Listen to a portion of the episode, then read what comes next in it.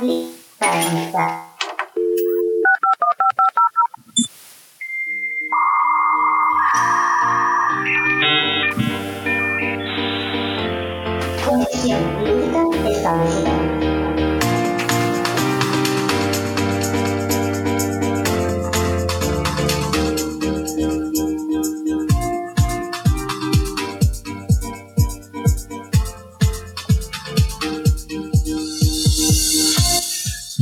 buenas y bienvenidos a un nuevo episodio de Conexión Lúdica. Hoy vamos a volver a grabar los dos solitos, completamente solitos.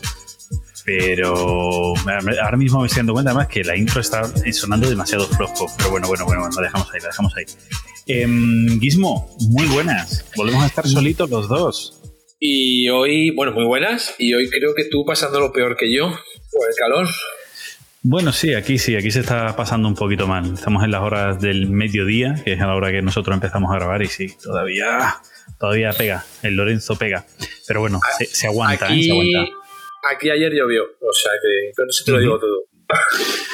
Bueno, a ver qué tal hace en agosto por allí, ¿vale? Yo solo voy a decir eso, a ver qué tal hace en agosto Venga, por allí. A, a- ¿vale? a ver qué tal. Bueno, em, hoy un episodio que Gizmo me ha dicho que lo mm, titule como Juegos a Cholón, Oh. ¿no era? Sí, mismamente, o un chorrón de juegos. Vale, o sea, no teníamos tema, vamos a ser claros.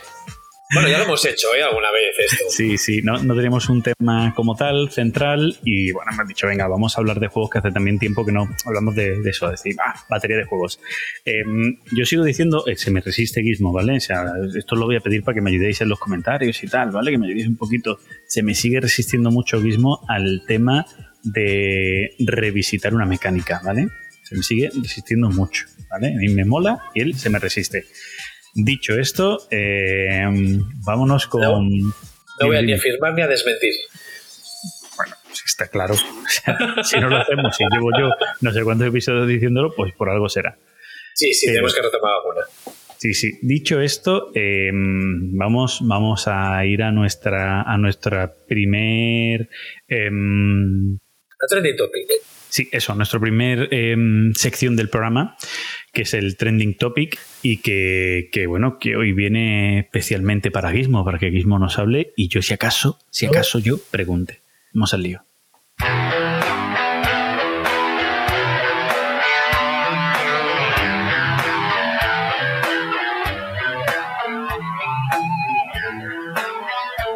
Trending Topic.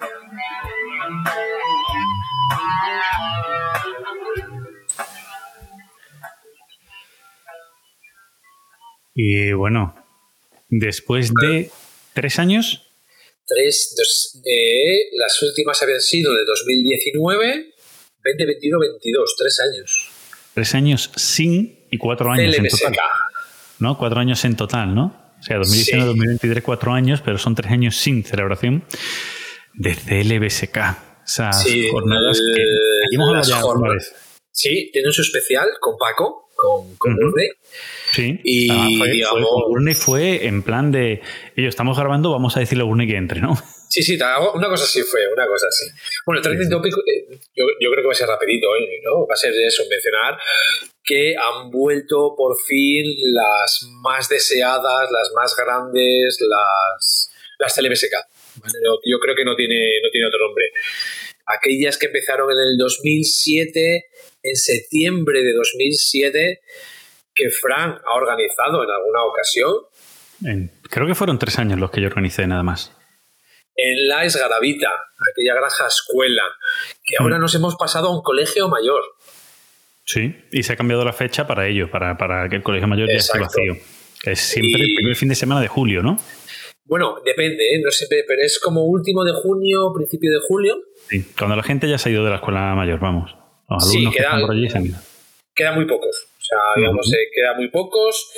Y solo puedo decir que había unas ganas, o sea, había unas ganas enormes. O sea, Bueno, o sea, por contexto, por quien no conozca qué es la BSK y demás, eh, yo creo que mm, nuestros oyentes prácticamente lo sabrán, pero por si acaso, la BSK es un foro que, bueno, que tiene su importancia dentro del mundo del juego de mesa aquí en España, y es que fue el primer sitio de encuentro, ¿no? Fue un foro que, aunque empieza dedicándose a rol específicamente y a partidas muy raras que jugaba el creador del foro, el señor WKR, eh, eso después ha derivado en el primer foro grande, primer, la primera web, primer lugar de encuentro de aficionados al mundo de los juegos de mesa, donde se hablaba de todo, donde se daban noticias, donde los eh, primeros editores de España eh, anunciaban las cosas, porque se anunciaban allí. Era el primer sitio donde se anunciaban. Donde teníamos a editores como Paul Domoludicus, eh, Kietman, eh, Xavi Garriga de Beer, que ahí anunciaban cosas y era guay. Em, y, era un sitio, pues eso, de encuentro, de encuentro digital, ¿vale? Donde la gente se conocía digitalmente. Eh, más o menos 2005, ¿no? Es cuando la BSK más o menos toma este cariz de juegos de mesa, ¿no? Mm, eh, a ver, sí que lo hemos hablado. Sí, si mal no recuerdo, pasó a ser foro tal cual lo conocemos ahora, bueno, cualquier mejora que haya habido por el medio. Creo que fue 2006-2007. Vale. Yo, Pues- yo entré en la BSK en, no recuerdo, abril-mayo 2007. Sí, yo, yo entré un poco más tarde, porque yo recuerdo que un día estuvimos ahí haciendo la historia y que yo creo que entré, no sé si en 2008 o, en, o finales de 2007, ya no me acuerdo de memoria, pero por ahí, porque ya en 2008 organicé yo la, la, la siguiente Garabita de Marra, o sea, que, se hicieron dos primeras, yo hice la tercera, cuarta y quinta edición, creo, ¿eh? que también lo digo muy, muy de memoria porque ya la, la mente me falla. Eh, y bueno, pues eh, cuando se organizaron ese, ese encuentro, pues una forma de desvirtualizar a mucha gente. Y, y es cierto que en aquel momento era el centro, o sea, a nivel eh, Sí. internet era el centro donde la gente hablábamos, discutíamos, porque también había Todo. muchas discusiones, eh, donde hemos hecho amigos. Hola, Guismo, ¿qué tal? Eh, y, y- y la verdad que fue muy importante. O sea, ese, ese paso de crear unas, unas convivencias, porque CLBSK significa convivencias, la BSK, eh, pues fue, fue un paso bastante, bastante chulo. Y eso se ha mantenido en el tiempo. Y bueno, y, y ahí pues se, se ha, se ha seguido haciendo esa, esa CLBSK. Aunque ya no sea tan el centro, sigue teniendo peso la, la BSK, ya no está en el centro, ya eso también ha cambiado un poquito, que ya las redes sociales como tal han ido un poquito Sí, matándola. Se ha, se, ha, se ha atomizado todo un poco. Sí, bueno, se, se ha atomizado y no, porque al final, si sigues a la gente, más o menos te vas enterando. Pero bueno, fuera como fuese, o sea como sea, o como se diga, eh, sigue siendo pues algo que la gente reconoce. Eh, hay gente que incluso eh, piensa, y en cierto aspecto pueden tener razón, que la, que la BSK huele a cerrado, porque muchas veces hay un perfil predominante de gente que comenta y que parece que las discusiones y todo tiene que ser yo llevo la razón. Y a mucha Sí. gente pues, no le invita a entrar. Entonces, posiblemente sea un sitio donde los que somos muy viejos ya, eh, pues todavía nos encontremos con gente que conocimos. Pero seguramente la gente más joven, yo creo que cada vez vamos, perdiendo más, más gente que vaya entrando, la verdad. Y No sé luego nos lo, nos decía Urco, ¿eh? decía Urco, eh, que, que es administrador, que hacía poco había sido como la primera vez que se había bajado, no sé si era el número de mensajes o el número de miembros o algo así. Pero, Sí, pero hace, hace poquito, no hace mucho. Sí, sí, y luego. Claro, los que llevamos ya mucho tiempo metidos en estas cosas, acabamos, pues, eh, a ver, yo sí voy a hablar con Frank, pues no voy a hablar a la BSK. Lo más normal es, bueno, al margen de que nos llamemos o mensajes privados, pues claro, tenemos nuestro canal, ¿no? El de, Claro. de conexión lúdica. Igual que está el nuestro, pues claro, hay otros canales. Entonces, de ahí también esa atomización. Sí, sí, pero es lo que decía, que ya a día de hoy, pues eso se va cambiando mucho. Entonces, Pero- para- las convivencias de las TLBSK sí Ujú. siguen siendo, digamos, eh, pues, lo voy a decir así, lo más grande. O sea, Bueno, eh, yo eh, y sido organizador, entiendo que es una de las jornadas grandes, al igual, y esa no se puede olvidar, yo creo que tú fuiste un año que TDN o Zona Lúdica, que también es otro de ese tipo de Cecariz donde te encuentras con Sí. mucha gente muy aficionada que va a un sitio a pasar cuatro o cinco días encerrado mm, sin salir de allí para jugar. Entonces, creo que más o menos mantiene ¿no? ese pulso entre, entre ambas, entre ambas jornadas. Sí, yo, las TDN las pondré un poco aparte porque el- abarcan más cosas. No solo juegos Sí, de las mesa. TDN, lo sí. decía, las TDN es un poco aparte, pero vamos, yo es que como fui niño que nació, cuando las TDN nació Claro. ya iba, entonces las TDN es cierto que había mucho roler, mucho rolero y mucho rol en vivo y tal, y la gente de juegos de mesa, pues era- éramos poquitos y ha ido creciendo poco a poco.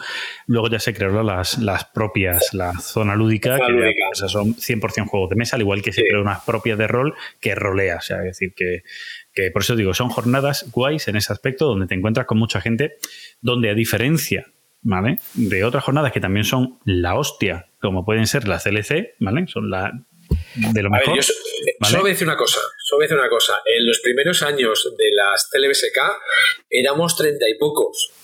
De que no llegábamos al mínimo de la granja de, de las Garavita que todos decíamos eh, de pagar más. En las CLC este año ya somos 30, 30 y pico. Ojito.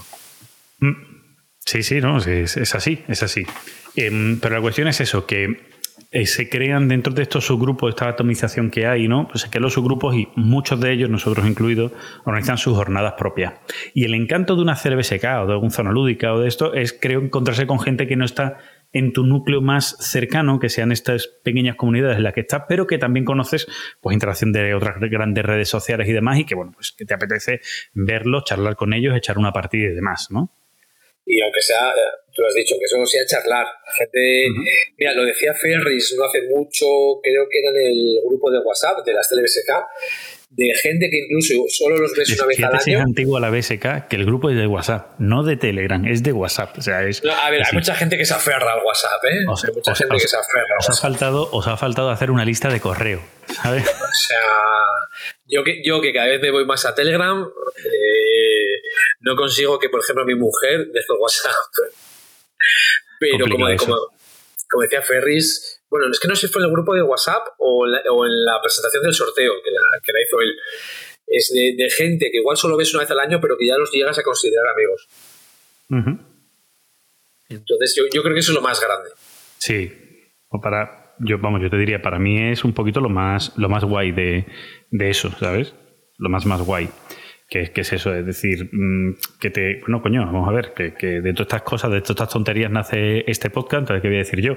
Y Claro. nos conocimos en la CLBSK, que estábamos ahí, nos conocimos por allí y bueno, de, de ahí surgen cosas. ¿Vale? Eh, eh, dicho, dicho esto, cuéntanos, estáis en un colegio mayor, ¿cómo es? ¿Cómo es el sitio? ¿Cómo es el espacio y las A instalaciones? ver, eh, bueno, empezamos en uno. eh, sé que el uno que fue famoso porque salió en las noticias, ¿vale? Por eh, hacer el, el canelo con otro colegio mayor de enfrente, el Elías Aguja. Eh, sé que un año hubo obras y, bueno, ahora estamos en el Guadalupe. Y, a ver, la verdad, eh, la principal mejora de cuando vamos a la granja es el tema de las habitaciones. Ya no es un barracón para 20 a 30 monstru- monstruencos ahí durmiendo, Roncando. roncando, sino que son habitaciones de dos, incluso las hay individuales. Entonces, también se ha podido tener más gente, ya llegamos, se llega hasta 130. Ujú. Y salas, pues por ejemplo, en el Guadalupe hay por lo menos una, dos, tres, cuatro salas que, que donde cogemos todos. O sea, hay espacio para jugar al molki, hay sitio para hacer la cata de whiskies, o sea, Vale, vale. que- El sitio es grande, las instalaciones también, entonces. sí, sí, o sea, No tenéis que aprovechar el comedor miedo. para jugar, ¿no? No hay que aprovechar el comedor no, para jugar y desmontar la partida para comer, como pasaba en las garrabitas, ¿no? A ver, había un poco siempre de reacios al cambio, siempre es como suele ser esto. Yo me, me- me incluyo un poquito, ¿vale? En esto, y sobre todo por el tema del molki. Pero, por ejemplo, en Guadalupe hay un prado justo al lado donde se puede jugar al molki perfectamente. Bueno, al molki, al cube, a, a Sí, vamos, juegos de exterior, vamos a ser claros, juegos de exterior. Sí, o sea que... Vale. No, la verdad es que eh, a ver, lo del colegio es una gran mejora ya solo por dormir. Guay. Bueno, yo, yo eso creo que es el, el- el- el puntito más importante que le faltaba a las garavitas. Y lo que decía antes también, ¿no? Esas instalaciones que para jugar se quedaban y siempre había gente jugando en el comedor y cuando llegaba la hora de comer había que desmontar eh, las partidas y tal, que era un coñazo. Pero bueno, oye, ya está. O sea, de, de algún sitio había que nacer y se nació de Claro, algo humilde y ahora ya se van a cosas mejores, ¿no? Y, y la verdad que, que es muy guay. Yo este año me he quedado con ganas de ir a ver si el año que viene me, me puedo ya escapar aunque el año que viene ya tengo por ahí apalabrado algunas jornadas a las que sí tengo que ir, sí o sí, como, como es la jornada de la SEU de Urgel, el- de, de Urgel creo que se dice, ¿no? Urgel. Urgel, de- creo que es. Sí, de los Juegos del Pirineo, la jornada de Juegos en el Pirineo este de- que se hacen allí en alrededor de abril, final de marzo-abril. Y este año tengo que ir sí o sí. O sea, no, no me queda otra. ¿eh? Estamos allí invitados y vamos a tener que ir. Así que, que esa ya pues, me va matando, me va quitando pues Claro. puntos para, para irme a otras. Y luego hay una en octubre por ahí siempre que también creo que tengo que ir, creo. Creo. A ver si, sí, me da a mí Sí. que sí, que tengo que ir. Si no, si- bueno, a ver, si no, acabamos poniendo una, una foto tuya, ¿no? En cartón. Para hacer un fotocall. Posiblemente hasta juegue mejor que yo en las partidas. ¿sabes? no sé si con más análisis parálisis o menos, pero mejor que yo lo Bueno, y mm, Gizmo, o sea, la pregunta, la pregunta de Marras. eh, hay un juego que lo está petando, que yo no sé si tú lo has jugado, creo que no, ¿vale? Pero se jugaría seguramente en la CLBSK, es el Blood Cloud Tower este o como se llame. Eh, a ver, sí y no. Sí y no. Vale, eh, a ver, hubo gente que estuvo jugando. A ver, a mí me lo contaron el sábado por la noche, me lo contó Amarillo. De hecho, llevaban 21 horas seguidas jugando. Bueno, a ver, seguidas, Joder. perdón. Que solo llevaban jugando a eso, ¿vale? Llevaban 21 horas. Yo el domingo por la mañana me metí en una partida.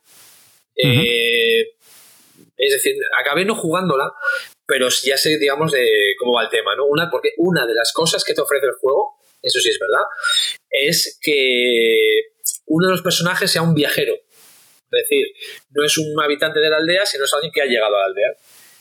Entonces tiene un rol que todo el mundo lo sabe. Lo que no saben es si es bueno o es malo. Y en cualquier momento en las votaciones, además de votar a quién vas a linchar, ¿vale? Como el hombre es lobo, también a la vez se puede votar para exiliar al viajero. Pues claro. Por ejemplo, el viajero tiene que salir corriendo para coger el tren. Pues da igual que tal, pues lo votan para que lo echen, ¿vale? O sea, como era mi caso. Vale, vale, vale. O sea, que tú jugaste para irte, que te tenías que ir. Vale. Sí, lo que pasa es que luego se alargó mucho esa explicación porque era el tercer escenario, es, eh, hubo un par de pifias en el setup, sea que no tal, y digamos yo ya decidí no jugar ninguna ronda porque, a ver, había que hacer ronda de despedidas y estas cosas y dije, mira, para no hacer aquí a lo loco, eh, es- ya sé todo lo que va el juego, veo, porque no participé activamente como tal, pero sí estuve en las, en, en las primeras discusiones y sí ya sé lo que va el juego, ¿vale?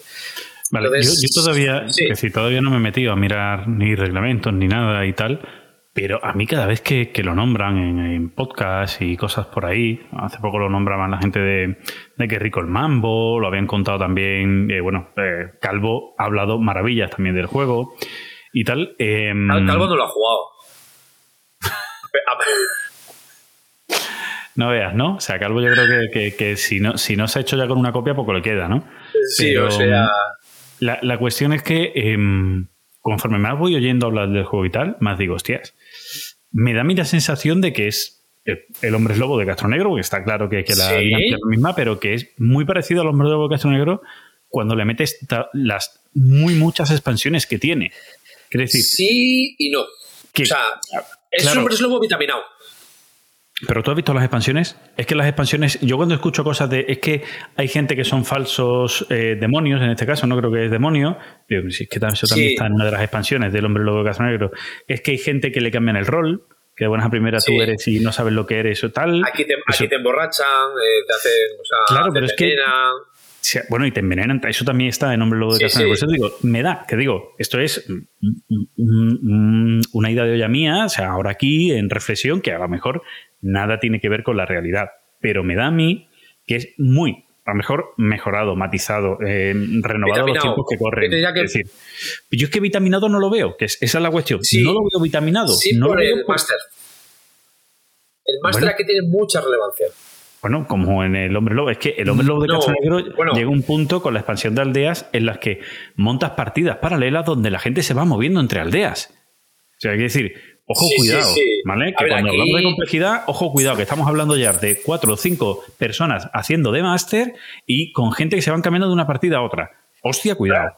Para que te hagas una, una idea, ¿vale? Del papel que puede tener el máster. Uno de los, de los roles que podía haber en esa partida, ¿vale? Que no se sabe, hay más roles que gente, era la ingeniera. ¿Qué- ¿Cuál era su habilidad? pues que una máquina en la que estaba trabajando podía reventar y morirse ella. Ujú. Y eso es la decisión del máster. Bueno, pues vaya habilidad. O sea, sí. A ver, ¿qué sucede? Eh, bueno, no- claro, no sé con el tema este de las expansiones de los hombres lobo, pero los muertos no se quedan fuera. Sí, en el, hombre lobo hay, en, el, en el Hombre Lobo hay alguna expansión en la que se hace eso, ¿vale? Vale, vale, Yo no sea- me acuerdo exactamente cómo se hace, pero se hace eso. eh, y además creo que es como una, como una especie de reunión de los fantasmas, una cosa así se le llama, ¿no? Cuando están fuera, una especie de reunión de los fantasmas en los que ellos también pueden, eh, a través de Hasta una persona votar. que es quien los invoca, ¿no? Una persona que los invoca y como que escucha a los muertos y dice un poco lo que los muertos quieren decir, ¿no? O sea, hay historias de todo este tipo en, en miles de expansiones. Por eso te digo que a lo mejor aquí alguien ha cogido este, este juego, juego popular. Vamos a empezar de que no es un robo al hombre lobo de Castronero, pues es un juego popular, pueblo Sí, sí. duerme de toda la vida de Dios, ¿vale? Pero que alguien ha cogido todo lo mucho que hay y lo ha organizado dándole a lo mejor, oye, a lo mejor le da un hilo mejor. Porque en el hombre lobo de Castronegro, con todas las expansiones, cada una de su padre y de su madre, a lo mejor para conseguir esto, pues tienes que quitar mucha paja por medio, ¿vale? Para, Sí, para sí. ¿vale? Pero ya te digo que a nivel complejidad, cuando dicen, no, es que además tiene ese toque que es más complejo, digo, hostia, jugar con aldeas. Jugar con aldeas al hombre lobo de Caso Negro, que vaya tela. ¿Vale? Por eso te digo que es que tiene, tiene miga el hombre lobo de Caso Negro. Y lo digo más que nada por, por esa, eh, bueno, ese precio ¿no? que tiene el juego, ¿no? que, es un precio hiper mega caro. Y por, por ese eh, momento que estamos teniendo ahora de explosión, ¿no? De la gente que lo prueba y le, y le flipa de decir, ¿habéis probado el hombre de Castro Negro a fondo? Para, para decir, esto es el hombre de Castro Negro mejorado, porque a lo mejor no. A lo mejor esto es el hombre lobo de Castro Negro con todas sus expansiones. No lo sé, ¿eh? digo que vuelvo a, Igual, a- a a ver. matizar que es una impresión que me está dando. Que Sí, el día por lo que que pruebe el me- juego, que tengo, que tengo ganas de probarlo, lo veré. Por lo que me comentas, te diría que es eh, un hombres lobo con todas las expansiones. eh, seccionando esa palabra, o sea, en secciones para que funcionen realmente. Es decir, todo pensado para ese escenario en concreto. Vale, Es vale, sí. Y con más relevancia del máster. Bueno, yo es que esa relevancia del máster, te digo, en el hombre lobo mm, también va, eh, aumenta. O ¿vale? sea, aquí, Aumenta aquí toma decisiones. Sí, bueno. Por eso. Digo, ah, tendría, tendría que verlo, ¿vale? O sea, decir, tengo, tengo ganas. Para mí los juegos de roles ocultos y de este tipo me, me gustan. De- tengo ganas de verlo. ¿Qué es lo que aporta? ¿Dónde está ese valor diferenciado ¿no? que tiene con el hombre lobo de Castro Negro o con otros juegos de roles ocultos? Y dicho todo esto, venga, vamos a hablar de las nuestras. Ah, no, espérate, espérate, que tú tenías una cosita. No, también. lo, lo- la menciono no después. Lo, menciono después. Venga, vale, pues vamos a hablar de las nuestras. Para, para nuestros oyentes, las CLS están en marcha. Estamos a puntito de cerrar el listado de personas que van a la casa que hemos seleccionado, que hemos aumentado eh, el número de personas, hemos cambiado de casa para llegar a, a más gente. Y oye, creo que hemos encontrado una casa Tiene bastante muy guapa. buena pinta. La Sí. verdad, si, eh, si es lo que, lo que parece, Claro, hasta puede que no que sea. lleguemos. Claro, la primera vez que vamos puede ser, puede ser en la que nos quedemos. Porque, a ver, ahora mismo estamos para 30. ujú. O sea, estamos para 30. Podríamos eh, ampliar a 36. Eh, Hay Sí. gente que está en dudas ahí, digamos, de apuntarse. Y luego tienen otra casa justo al lado que ampliaría bastante más. Pero Sí, la, son 18 personas más, además, sí, esa casa. El núcleo gordo 36. Que, que, Ujú. oye. Sí, no- sí, no y con unas instalaciones donde en principio o sea, es como un gran comedor grande donde en principio Sí. podemos estar los 36 para, para comer. Para comer, no, para jugar, perdón. Para jugar. Bueno, y para comer también, pero. Para comer también, pero digo que para jugar, que, que bueno, que tiene muy buena pinta. Eh, Sí. Os digo esto porque estamos a puntito de cerrar, ¿vale? De, de decir, decidir, oye, hasta aquí llegamos en las casas y tal. Entonces, eh, a partir de ahí, eh, que liberemos o, o cojamos casas, a lo mejor quedan dos, tres plazas libres, ¿no, Guismo? ¿Qué es lo que sí, puede porque, pasar? a ver, yo creo que a estas alturas cambiar de casa ya no. No, no, o sea, ya vamos a las 36, que es lo que esta vez llegamos. Pues os digo que ahora mismo estamos en 30, prácticamente no 30, ¿no? Dije en la última cuenta, Sí. y caben O sea- 6 personas más. Y, y tenemos varios en dudas. Por eso digo que si queréis apuntaros, pues oye, entrad al grupo de Telegram, en los eh, mensajes anclados, estos que salen arriba en Telegram, tenéis un enlace al grupo de la organización de la CLC, ¿vale? Y ya ahí, pues decid, oye, que, que yo me apunto, ¿vale? Y bueno, pues eso, se está dando una pequeña fiancita para dejarlo todo atado y bien atado, como el anillo único, y, y ya con eso, pues viene la CLC en marcha, que por cierto son del 20 al 22. al 22. de Y el año que viene empezamos a pensar de jueves. Sí, sí, bueno, es que ya po- poco nos queda mucha gente que quiere. Sí. Pero bueno, dicho todo esto, nos vamos a ir ya con nuestro timeline, que como hemos dicho antes, hoy timeline. O sea, hoy lo que os queda ya es timeline. Timeline Bueno. y timeline. Punto. Es, es lo que hay. No queda otra. ¿Vale? Así que venga, vámonos con el timeline. Vale. Repasando nuestro timeline.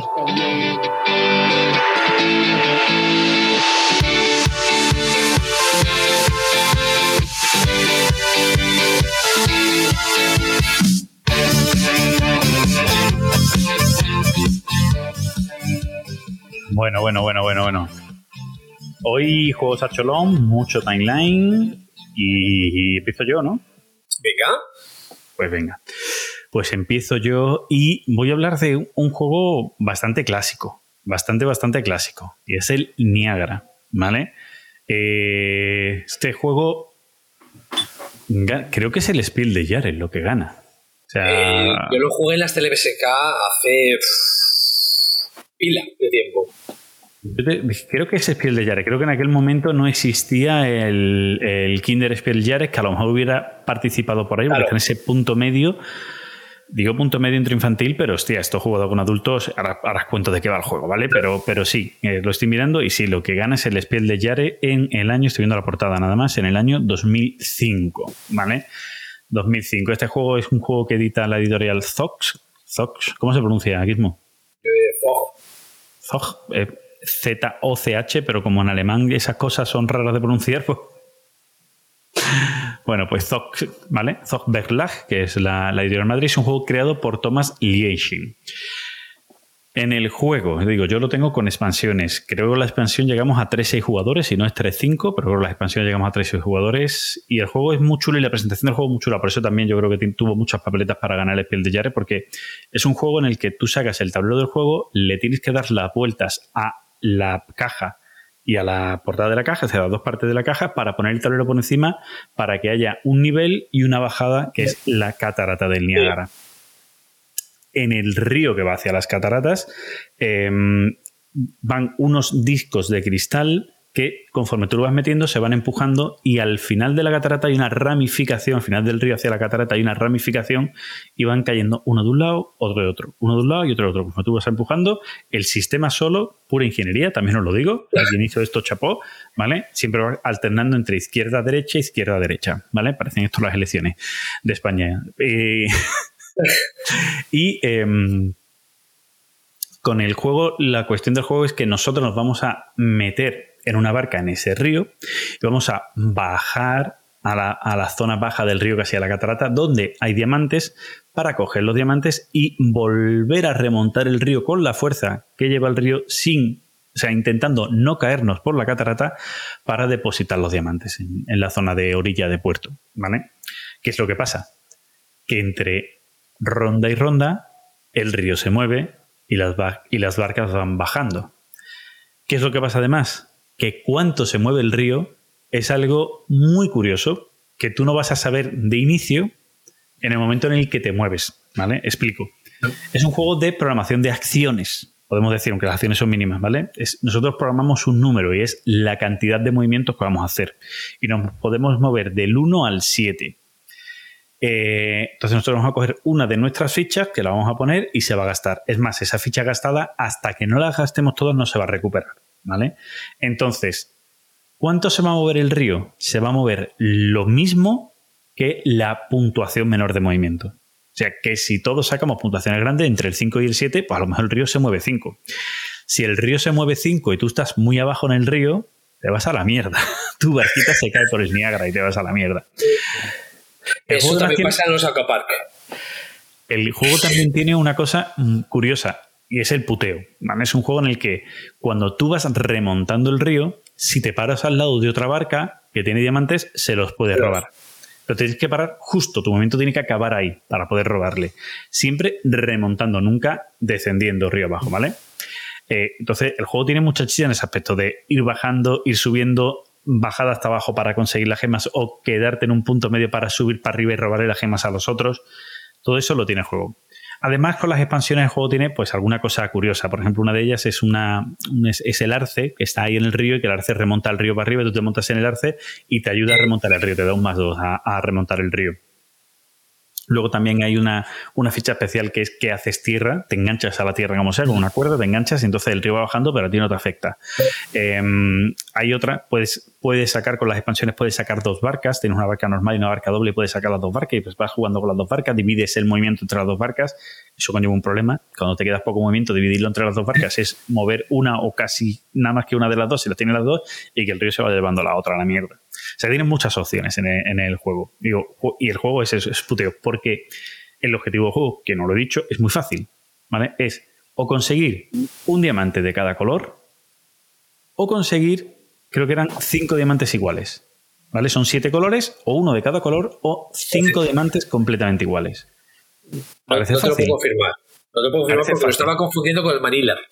No, claro, es distinto. Y fíjate, es, también es de Zoo, que un entorno gráfico, es un diseño gráfico, unas ilustraciones muy parecidas, pero no, no.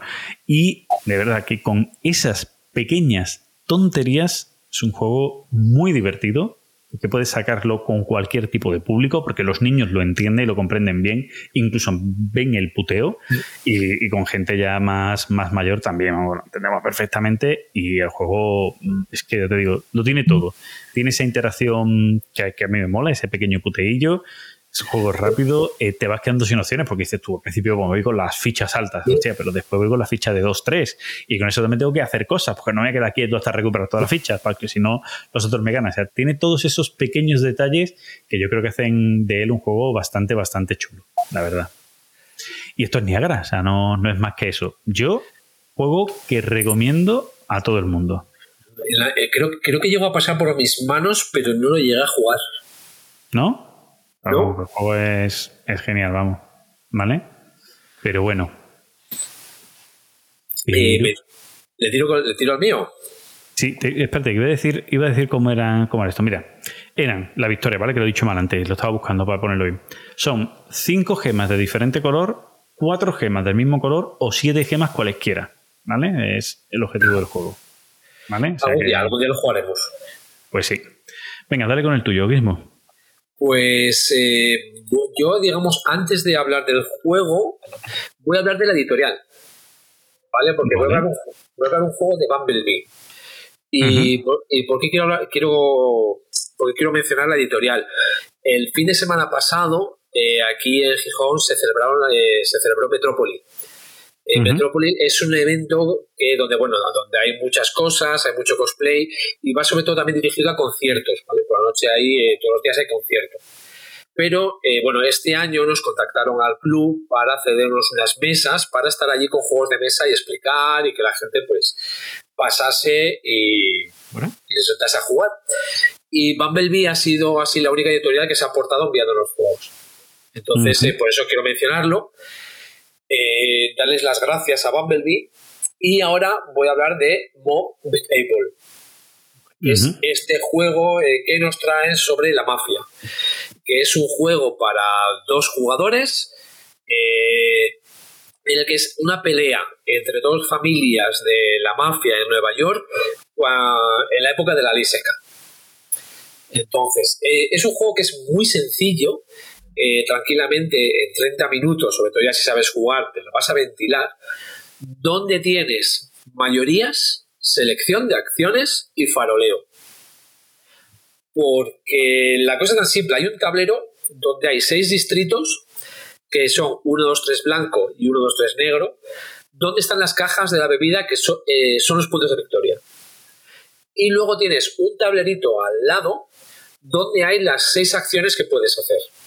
Entonces, la, cosa es, tú en tu turno vas a tirar, eh, traes dos dados, uno blanco y uno negro, dados que van del 1 al 3, y esos son matones, que es con lo que vas a jugar, porque cada ronda eh, los jugadores tienen 20 matones para usar, ya sea para enviarlos a los distritos y o para eh, hacer las acciones. Entonces, con los dados que tiras, son los matones que puedes meter en el coche que van a ir al distrito al final de la ronda.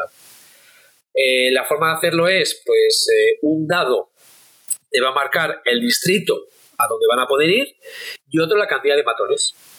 Por ejemplo, si sacas un 2 blanco y un 3 negro, puedes enviar 3 matones al distrito 2 blanco o 2 matones al distrito 3 negro.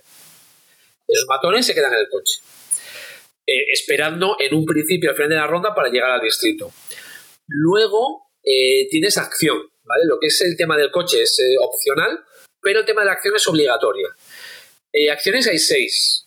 tienes acciones de que tu coche, digamos, pegue un acelerón y ya llega al distrito, que cambies a tus matones de coche, que cambies de matones, perdón, que cambies de coche y encima lleguen al distrito, que añadas cajas a los distritos, que eh, muevas al fiscal del, distrito, que es un pequeño track que hay que tener muy vigilado porque al que esté sacando ventaja ahí le da una acción muy guapa al final de la ronda. O mover a tus infiltrados. Eh, los infiltrados son seis fichitas de póker, que son eh, dos unos, dos doses y dos treses, que están boca abajo en los distritos. Son gente que vas a meter ahí al final de la partida. Y nada, tú haces una de. Es decir, tira los dados, metes los eh, paisanos en el coche eh, y haces una acción. Las acciones, obviamente, no, no cuestan lo mismo, pero también te dan beneficios. Y con eso lo que intentas es. Bueno, perdón, cuando acaba la ronda, en cada distrito hay un tiroteo. Es decir, los coches llegan al distrito, si hay matones de los dos bandos, se pegan tiros a razón de 1-1. Si hay dos de, dos de un jugador y uno de otro, pues se, va, se van fuera uno y uno. Se hace lo del fiscal del distrito, en caso de que alguien tenga ventaja, y continuamos para bingo con la nueva ronda. Al final de la tercera ronda, después de todo esto, es cuando se le da la vuelta a los infiltrados. Si no lo has hecho antes. Y bueno, eso te mete, pues ya sabes tú más o menos lo que tienes, y eh, ahí no deja de ser mayorías.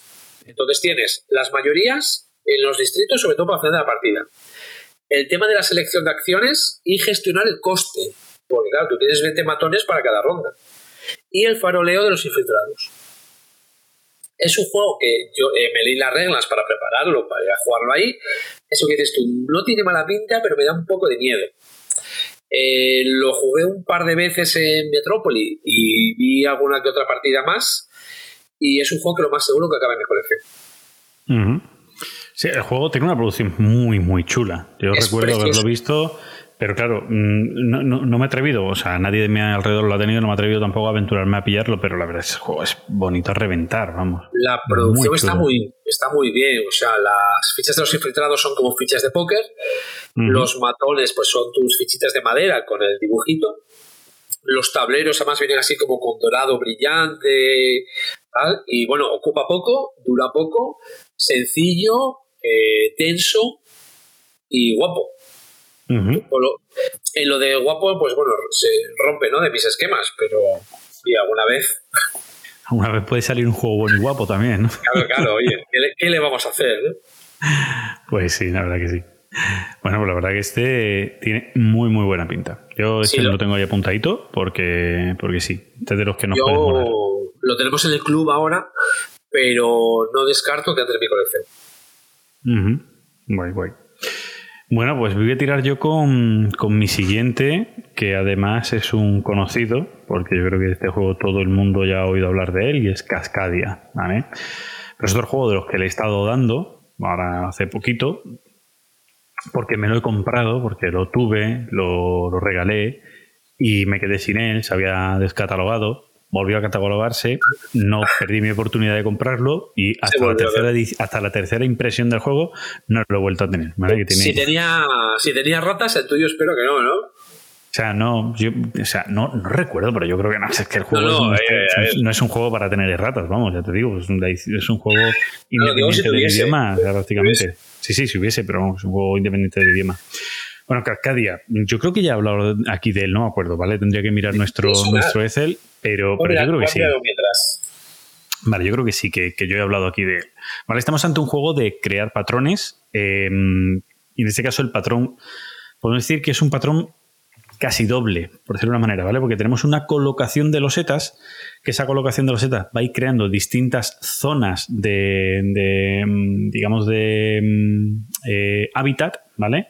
Distintos hábitats, eh, océano, montañas, eh, pradera, eh, bosque, etc. y en ellos podemos ir poniendo distintos tipos de animales. Entonces, los hábitats que vamos creando con esa loseta, encima vamos a colocar fichas de animales. En todos los hábitats no pueden estar todos los animales, pero más o menos en cada hábitat pues permiten estar una serie de, de animales que vienen marcados en, la, en las losetillas. Y los hábitats, cuanto más grandes lo hagamos, mejor vamos a puntuar, porque los hábitats se puntúan por las zonas más grandes, pero además eh, hay que crear patrones con los animales. Esos patrones con los animales van a venir definidos por unas cartas que tú sacas al inicio del juego donde te dice cómo puntuar cada uno de los distintos tipos de animales. El juego viene con las cartas, eh, iba a decir numeradas, pero no son con letras, ¿vale? Creo que es A, B, C, D, tal, en el que con eso lo que van haciendo es, eh, digamos, que la A, si yo selecciono todas las cartas de la A, es la forma más eh, fácil o accesible para, para hacerlo del juego, ¿vale? Son los patrones menos complicados y conforme vas avanzando los patrones son más complicados, ¿vale? Sé, eh, por decirte algún ejemplo, que tengo por aquí alguna carta, eh, las aves, las aves vas a puntuar siempre y cuando vas a puntuar tu número total de, ave, de aves de aquellas que no tengan ningún ave alrededor, adyacente tocándola. ¿Vale? Si las tienes adyacentes no te puntúan. Si tienes separadas te puntúan. Si tienes, pues yo qué sé, eh, cinco aves así adyacentes, son 15 puntos. ¿Vale? O sea, te vas configurando para poner las aves así sueltas. O al revés, o los salmones, los tienes que poner completamente unidos. Vas haciendo una línea con los salmones, pues lo mismo. Si tengo tantos salmones unidos, 6, pues son 22 puntos. O tener dos zonas de salmones, una con 3 y otra con 4. Pues si son 3 son 7 puntos y son 4 son 11 puntos. Y con eso vas puntuando, ¿vale? Los osos, los osos tienen que ir por pareja. Eh, los, yo qué sé, los zorros. Los zorros tienen que ir solos y van a conseguir un punto por cada tipo de animal que tengan alrededor. Son cosas de ese tipo. Y luego los hábitats, que también te puntúan, como digo, por tus zonas más grandes, te van a puntuar por cada una de las losetas. O sea que al final tú vas haciendo un doble patrón, que está muy guay, ¿vale? Y a la hora de robar el juego, digo, el juego es muy simple. O sea, muy, muy guay porque dentro de su simpleza pues tiene la complejidad de hacer los patrones, pero muy simple. O es, vas a seleccionar un pack donde viene una loseta de hábitat con una ficha de animal, que no tiene por qué ese animal que sea el que se ponga en el hábitat. Lo puedes más, tú colocas tu ficha de, hábitat y colocas el animal donde te dé la gana, ¿vale? Que tienes más zonas. Porque las fichas de hábitat son fichas em, que cuando inicias tú tienes una ficha eh, ya puestas, ¿vale? Que no creo recordar que no todas tienen animal, creo recordar que no todas, que tienen nada más que no, que ninguna. Y a la hora de robar, tú robas una ficha que es de tres zonas de hábitat y que contienen Miento, no, no robas. Robas una de una, estoy diciendo al revés. Zonas, robas una de una y que contiene un, personaje, un muñequito, un, animalito, ¿vale? Y de inicio tienes una de tres que no tiene ninguno, ¿vale? Por lo tanto, siempre vas a tener opciones para poner, ¿vale? Vas a tener zonas sin animales porque vas a tener menos animales que los setas puestas. Entonces, con eso va, va jugueteando. ¿No había, eh, ¿No había una forma de conseguir más animalitos, eh, algún animalito extra? Mm, animalito extra no. Lo que tienes es que cuando colocas un animal en una loseta que es de un solo tipo de hábitat, que aquí es donde yo decía antes que la loseta es triple, no. Hay losetas que tienen hábitat dobles, incluso alguna puede ser triple, pero dobles normalmente, que es un poquito a lo mejor de llanura con río, o un poquito de bosque con montaña, ¿vale? Entonces tienes dobles hábitats, ¿no? Em, pero es una sola loseta donde tú pones el animal solo encima.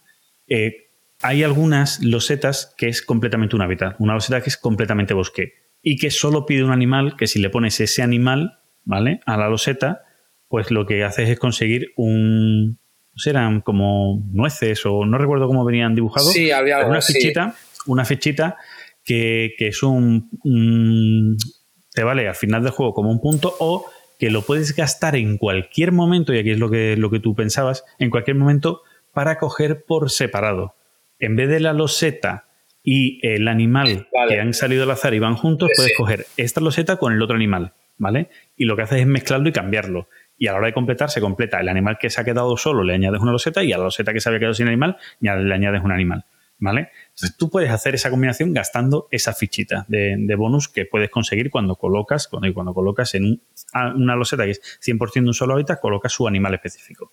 Eso es donde tú puedes más o menos, pero vamos, que vas a conseguir 4 o 5 en toda la partida y si la gasta va a ser 4 o 5 veces, ¿vale? Que no, no va a ser mucho más. digo, el juego es fácil en ese aspecto, ¿vale? Y, muy simple. El autor de este juego, que es Randy Flynn, nos tiene acostumbrado a los juegos de patrones. Es el mismo autor de juegos como el. Lo, lo diré el nombre. El. Ay.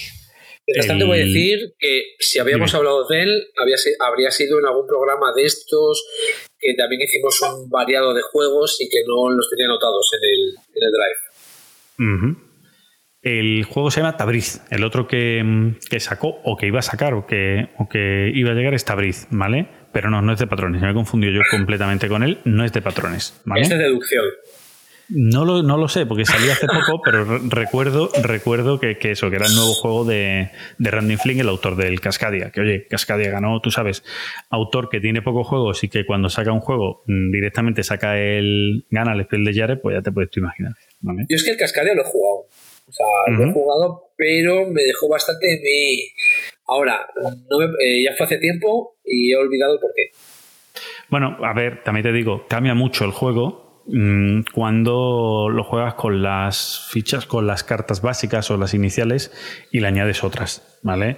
El darle complejidad a ese juego, para la gente que no gusta los juegos, los juegos un poco más complejos, te da, ¿vale? Hay gente que lo que dice es que el juego tiene poca interacción, que es muy solitario Bueno, a mí, eso, a multijugador. mí eso no me molesta. A ver, no me molesta. Sí, hay juegos, a mí me gusta la interacción, pero hay juegos que la pueden tener, no la pueden tener. Eso, eso digamos, que no tenga interacción no es óbice para que no me guste.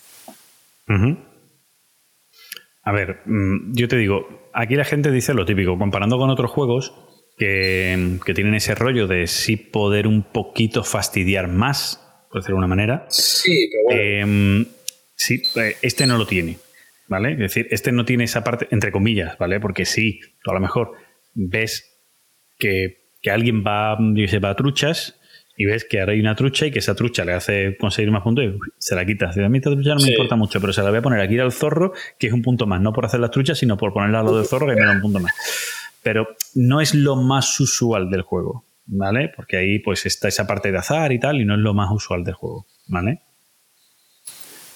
Pues esto es Cascadia, ¿vale? Eh, ganador del, del Spiel de Yare y que, por cierto, al parecer en breve viene expansión, creo, del juego, ¿vale? Que se ha anunciado hace poco expansión. Que, bueno, no, no, no voy a hacer ningún chiste al respecto. Sí, para arreglarlo, ¿no? Bueno, Guismo, tira tú con tu siguiente. Pues este es uno que probé en la CLBSK. Eh, no lo tengo. Y es otro que tampoco descarto que acabe en casa. The Guild of Merchants Explorers. O eh, lo que es lo mismo, un roll and write en el que no escribes. Sí, sí, Vale. sí, lo, he- lo- lo he visto. Ese de eh, Delirium Game, que es quien lo han sacado aquí en. España. de componente está muy chulo. Y a ver, el juego. En el juego eh, tenemos un mapita eh, lleno de hexágonos con diferentes terrenos. ¿Vale? Diferentes terrenos, hay montañas, hay eh, llanuras, eh, pantanos, agua. Y lo que vamos a ir haciendo durante cuatro rondas es ir expandiéndonos por el mapa para conseguir eh, hacer aldeas, llegar a puntos determinados del mapa que nos van a dar más puntos. Adelanto, mapas hay un chorrón de ellos. O sea, no es que tenga solo un mapa, sino que hay unos cuantos. Eh, ¿Cómo es el tema de la expansión? Pues el tema de la expansión es con cartas. Por decirlo de alguna manera, de estilo Isla Tucana. Vale, pues mira, se podría comparar igual un poco en ese respecto con Isla, Tu- Isla Tucana. Este me gustó más. Eh, pues eh, hay eh, una carta que te permite construir dos hexágonos adyacentes eh, que tú quieras. Otro que vas a construir uno en montaña. Otro que vas a construir, eh, no recuerdo si son dos en llanura. ¿Vale? Por supuesto, siempre adyacente a algo que ya tengas. Eh, lo curioso que tiene el juego, que le va dando un poco de asimetría, es que en cada ronda hay una carta especial que cuando sale se activan los poderes de los jugadores. ¿Cuáles son los poderes de los jugadores? Pues en la primera ronda, cuando sale esta carta, se da, se coge el mazo de poderes, se le da dos a cada jugador y cada jugador elige una. Es el poder, llamémosle de la carta era 1. Porque eh, esa carta va a entrar en el mazo de la era 2.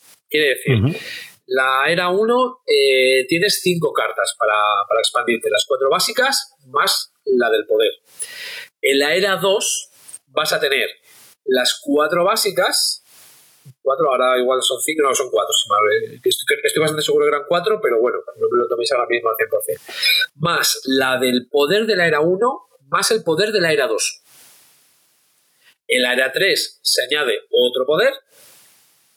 Y en la era 4 lo que te per- permite es activar uno de los que ya tenías otra vez más. Entonces, eh, ¿qué es lo guapo del juego? Pues hombre, a ver, tú te vas expandiendo, ahí pues parece bastante estándar, eh, conseguir llegar a X sitios, eh, unos te dan pues unas cartitas de tesoro, que puede ser para un set o para un bono especial, otro construyes una especie de obeliscos eh, que, te dan, que te dan puntos, pero lo- una de las cosas que más me gustó del juego es, tienes que planificarte bien, porque al final de cada era se limpia todas las rutas que tengas en el mapa. Quiere decir, si en la era 1 solo has hecho rutas, no has construido ninguna villa, ni llegado a ningún sitio, ni nada, vas a volver a empezar de cero. Joder. ¿vale? Entonces tienes que ir pensando en cómo hacerlo. Eh, las villas, a ver, las villas también te van a dar puntos, porque para construir una villa tienes que rellenar por completo con tus fichas un tipo de terreno. Pues, eh, si es una eh, montaña de cuatro hexágonos, tengo que rellenar los cuatro para poder poner la villa. Y para eso tengo que tener en cuenta las cartas. Porque igual una me permite hacer solo en una montaña, otro me permite hacer eh, dos en hexágonos que yo quiera y cómo relleno la última. Pues si no piensas en esas cosas, o te sale una de poder que te interesa o, apa- apañado vas en el juego. Y aparte de que estéticamente es guapo, eh, tiene unos objetivos comunes, es decir, la interacción simplemente es por la carrera de los objetivos comunes, lo demás es pues, eh, cada uno a su bola. De componentes está guapo, no sé si lo había dicho, Sí. está bien. Para O sea, mi gusto, a lo mejor un poco pequeñitos, ¿no? Todos los cubitos y todas las cosas, ¿no? Eh, pero bueno, para meterlos que la caja no era, no era, bueno, no era, es que trae bastantes cosas, ¿eh? trae bastantes mapas, eh, cubitos, digamos, bueno, te trae ahí bastante material. Sí, para meter muchos mapas y que los mapas fueran, fueran que cupieran en la caja sin tener que ser mapas desplegables y tal, ¿no? Claro. Es lo que es lo que a lo mejor ha hecho que eso, los cubitos y todo sea pequeñito, ¿no? Sí, de todas maneras, no se maneja de sobra, ¿eh? no, no hay ningún problema de, de manos morcilla, o sea, Vale, vale, vale. Eso O sea, los- lo digo lo que yo que lo que a mí me había parecido. No, no lo he probado todavía. cuando estuve en la jornada de Sevilla, que prácticamente ahí donde lo lanzaban la, la gente de Delirium, que son sevillanos la editorial, y estaban allí lógicamente a tope con su, con su juego, me dijeron, a ver si lo puedes probar, pero no, iba con la niña y tal, y no, no pude probarlo, pero, pero vi la producción del juego, me pareció eso muy bonita, pero me parecía piezas pequeñas, ¿no? Esa es la sensación No, no. que me dio, por eso digo, pero, pero eso. Y eso sí, o sea, varias de la gente que, que con la que charlé por allí, que lo habían probado, como diciendo yo, lo tienes que probar, el juego este mola mucho. O sea, que la sí, gente sí. Ha gustado De bastante. hecho, nosotros nos lo hemos comprado para el club, Ajá. porque con la actividad de Metrópoli, pues bueno, sacamos un dinerillo y el dinerillo era del club, ¿vale? No era para nosotros. Ujú, ujú. Eh, y Eso, aumentáis la ludoteca del club. Sí, bueno, ahí yo tendría ahí mi propia. Podría dedicarle un trending topic, ¿vale? Soltando un poco de vinagre y todo, pero de momento el de Guild lo hemos comprado para el club, que me parece muy buena compra para tener en el club. Sí, son juegos que son fáciles de sacar y que tienen su pequeña profundidad y estando ahí pues son fáciles de coger, ¿no? Sí, No, tiene una gran explicación por lo que has dicho, o sea que normalmente si sabes jugar lo vas a explicar fácil y si no leerse las reglas allí en un momento, que serán 20 minutos, 15 minutos, Sí, o tranquilamente. Y la, y la partida, pues en media hora la tienes ventilada. por eso. eh, que está bien, que es un juego de esos que, que para las ludotecas de los clubes creo que está, sí, que está muy guay. bueno. Vale, pues tiro yo con mi siguiente, ¿no? Adelante. Ok, pues yo voy a hablar de otro clásico, además un clásico piscinero, ¿vale? Este es muy piscinero. ¿Por qué? Porque vengo a hablar del juego Hive, ¿vale? Creo que te suena, ¿no? Hive, Eh, por- la colmena.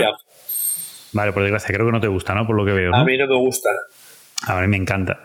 A mí me encanta y aquí en casa a mí y a mis hermanos nos ha gustado siempre mucho el juego. Eh, fíjate hasta el punto de que tengo dos ediciones. Ahora voy a regalar una, por cierto, voy a regalar a mi cuñado y a mi sobrino que están a tope con el, con Oye, el tenemos que- ajedrez. Tenemos que hablar si hacemos al final lo del sorteo, pero bueno, eso ya lo, ya lo hablaremos. Bueno, ya, ya lo hablaremos.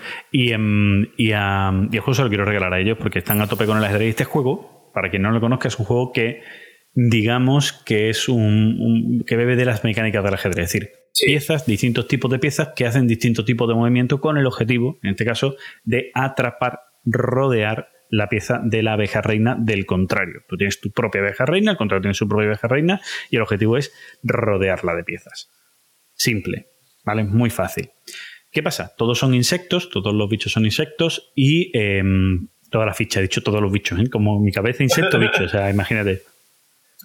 Todos los, todas las fichas son insectos y tenemos insectos, pues, tipo, primero, lógicamente, la, la abeja, ¿vale? Que es la abeja reina, tenemos una de cada color, las piezas son blancas o negras, ¿vale? Para, cada uno de los, de los dos bandos.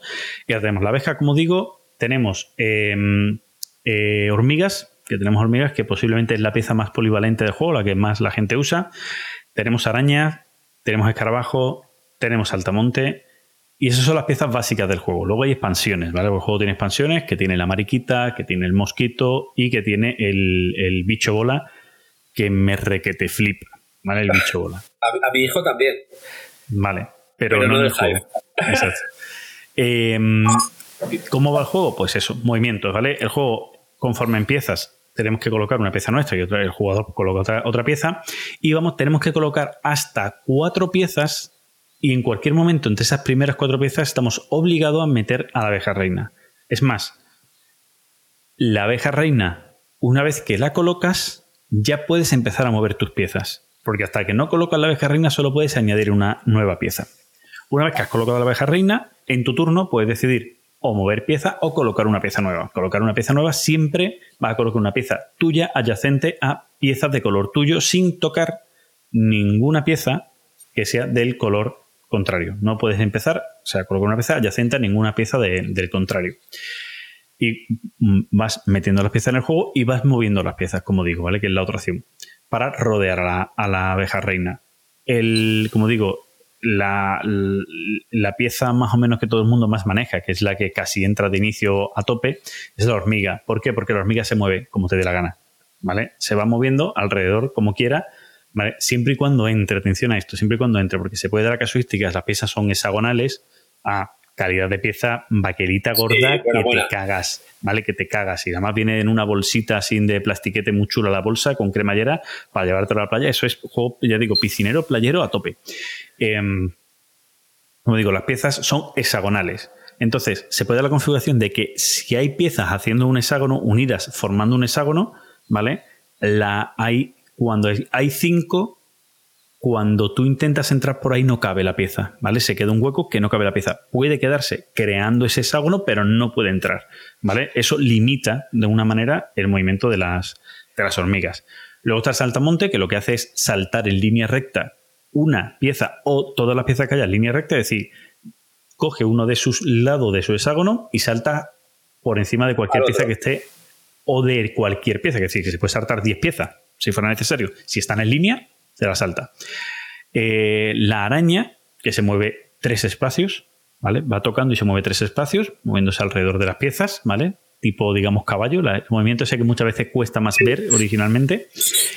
Y eh, tenemos también aquí el escarabajo, que el escarabajo lo que hace es se sube encima de cualquier pieza, ¿vale? De la que está adyacente, se sube. Y una vez que se ha subido, la pieza que está abajo y esa pieza nada más que se mira desde arriba. Es decir, si abajo tiene una pieza negra y mi escarabajo es blanco, toda esa pieza se considera como blanca. Eso viene muy bien también para, para ayudar a rodear, porque te has puesto ahí y puedes colocar piezas directamente de, de fuera del juego o piezas nuevas añadidas a esa al escarabajo. ¿Vale? Y luego también baja donde quiere. Si hay un hueco muy difícil de acceder, él baja donde quiere, ¿vale? Y se va moviendo un espacio por encima de las otras piezas, ¿vale? Y digo, luego están las expansiones que a mí me flipan mucho. Está la, mm, la mariquita que lo que hace es sube y en el mismo turno baja, ¿vale? Sube una pieza y baja, ¿vale? Que está guay. También es como saltar, pero sube y baja. Eh, tenemos al mosquito. Esta pieza es la pieza más estratégica del juego, o una de las más estratégicas junto con el bicho bola, porque el mosquito va a copiar. claro, va a copiar, con esto de picar, va a copiar la habilidad de cualquier pieza a la que esté adyacente. Da igual que sea tuya o del contrario. Si estoy adyacente a una, hormiga y a, una, y a un saltamontes, mi mosquito puede ser cualquiera de esas habilidades. La hace y ya luego será otra cosa cuando le toque su siguiente turno. Y el bicho bola es genial porque el bicho bola lo que hace es girar piezas. Cualquier pieza que esté a su alrededor la gira sobre él hacia donde quiere. Entonces es una pieza muy buena de defensa de la, de la abeja reina. Te están cogiendo la abeja reina ¡fua! y giras tu abeja reina o la pieza que, que acaben de poner y tal, con ciertas limitaciones, que la pieza que se acabe de mover, esa no la puedes mover, tiene una pequeña limitación ahí. Y esto es el juego, o sea, el juego, digo, pieza gorda, juego partidas muy rápidas. Bueno, las partidas pueden durar 20 minutos, 15 minutos, ¿vale? Sí. Aproximadamente. Se da conmigo, mucha- menos.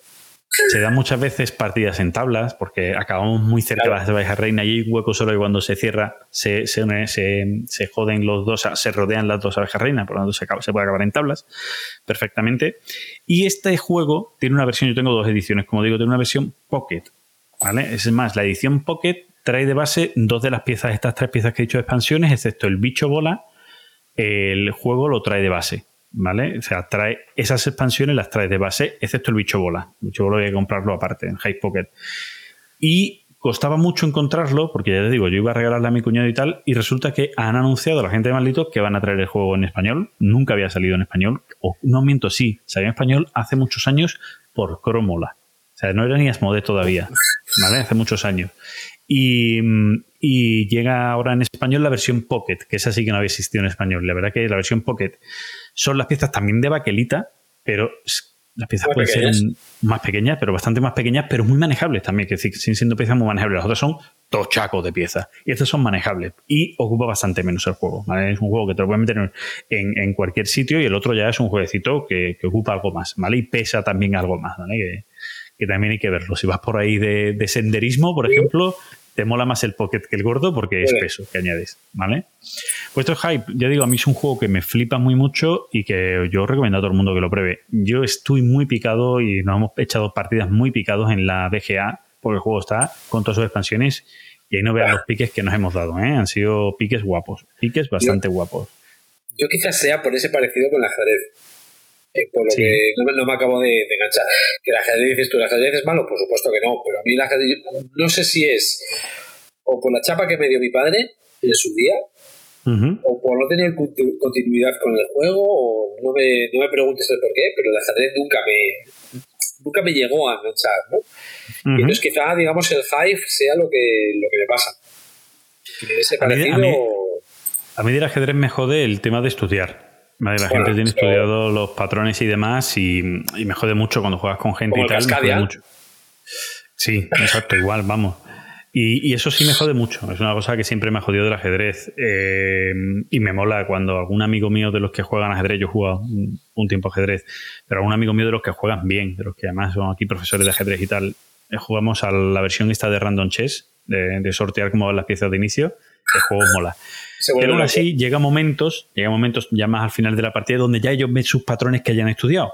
Pero de inicio los dejan muy descolocados. Lo que pasa es que al final vuelve a imperar, es decir, por esta, yo te pongo esta posición y ya te voy encerrando porque ya he estudiado que si, te, si viendo lo que te queda a ti, si me pongo más o menos así, te voy encerrando, encerrando en diagonal y tal, ¿no? Este tipo de historias que se estudian en, en ajedrez, pues a mí me jode, me jode eso. que la Sí, gente no juega por sí, claro, a mí tampoco.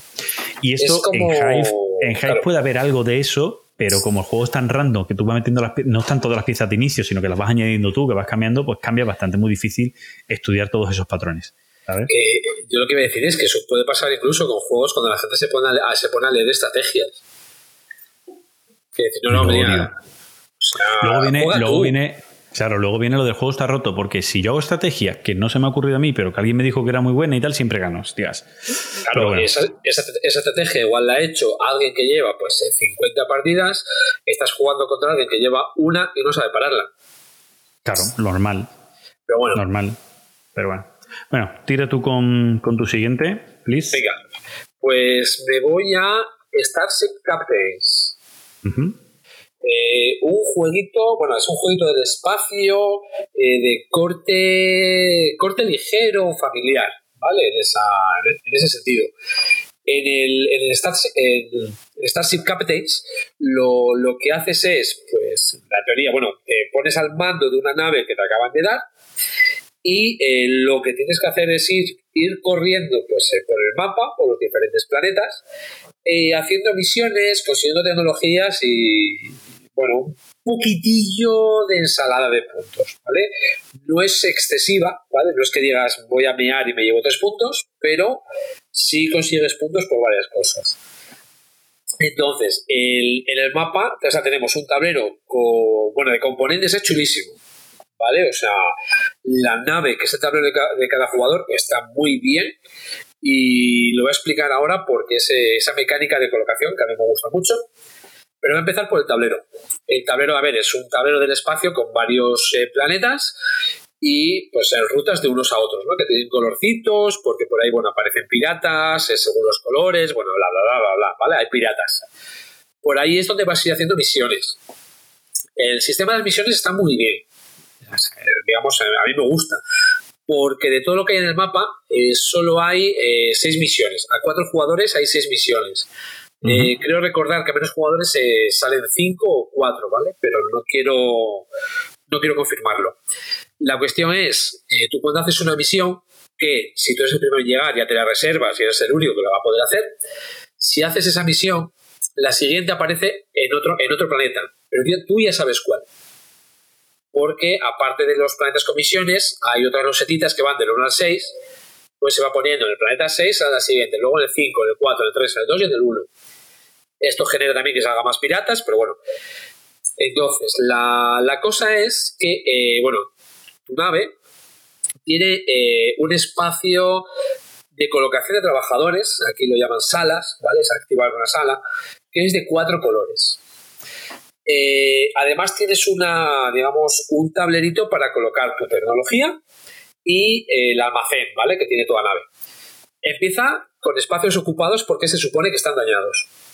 La forma de activación, que es de, digamos, cada ronda eh, va a durar hasta que todos pasen, ¿vale? Todo el momento que pasas te quedas fuera, pero los demás pueden seguir jugando. La cuestión es que eh, tú tienes trabajadores de cuatro colores. Vale. Los trabajadores, bueno, son muñequitos de plástico que tienen diferentes poses.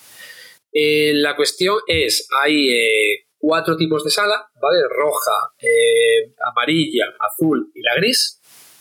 Y es que eh, cada uno puede activar eh, su color o la gris. La gris, digamos, es la comodín. Bueno, la comodín. Es la que sirve para reparar y esa la puede activar cualquiera. De hecho, uno de tus trabajadores es el gris. La cuestión, que es una de las cosas que a mí me gusta, bueno, es muy sencillo, ¿vale? Porque eh, es que acciones solo tienes o muevo, o cojo tecnología, o me pego con los piratas, o reparo, ya está, no tienes más acciones. Luego hay alguna carta de tecnología que cojas que sí te puede dar alguna otra acción, pero eso ya es, digamos, aparte, lo básico es lo que, lo que acabo de decir. Y la cuestión es que tú cuando utilizas un trabajador, se van a la parte de arriba de la cola a descansar, que tienen una hilerita, digamos, en track de, digamos, en tableritos de doble capa, vamos, o como se llame, que la cuestión es que todos los trabajadores se quedan ahí en cola, que al acabar la ronda van a salir todos en orden menos los tres últimos.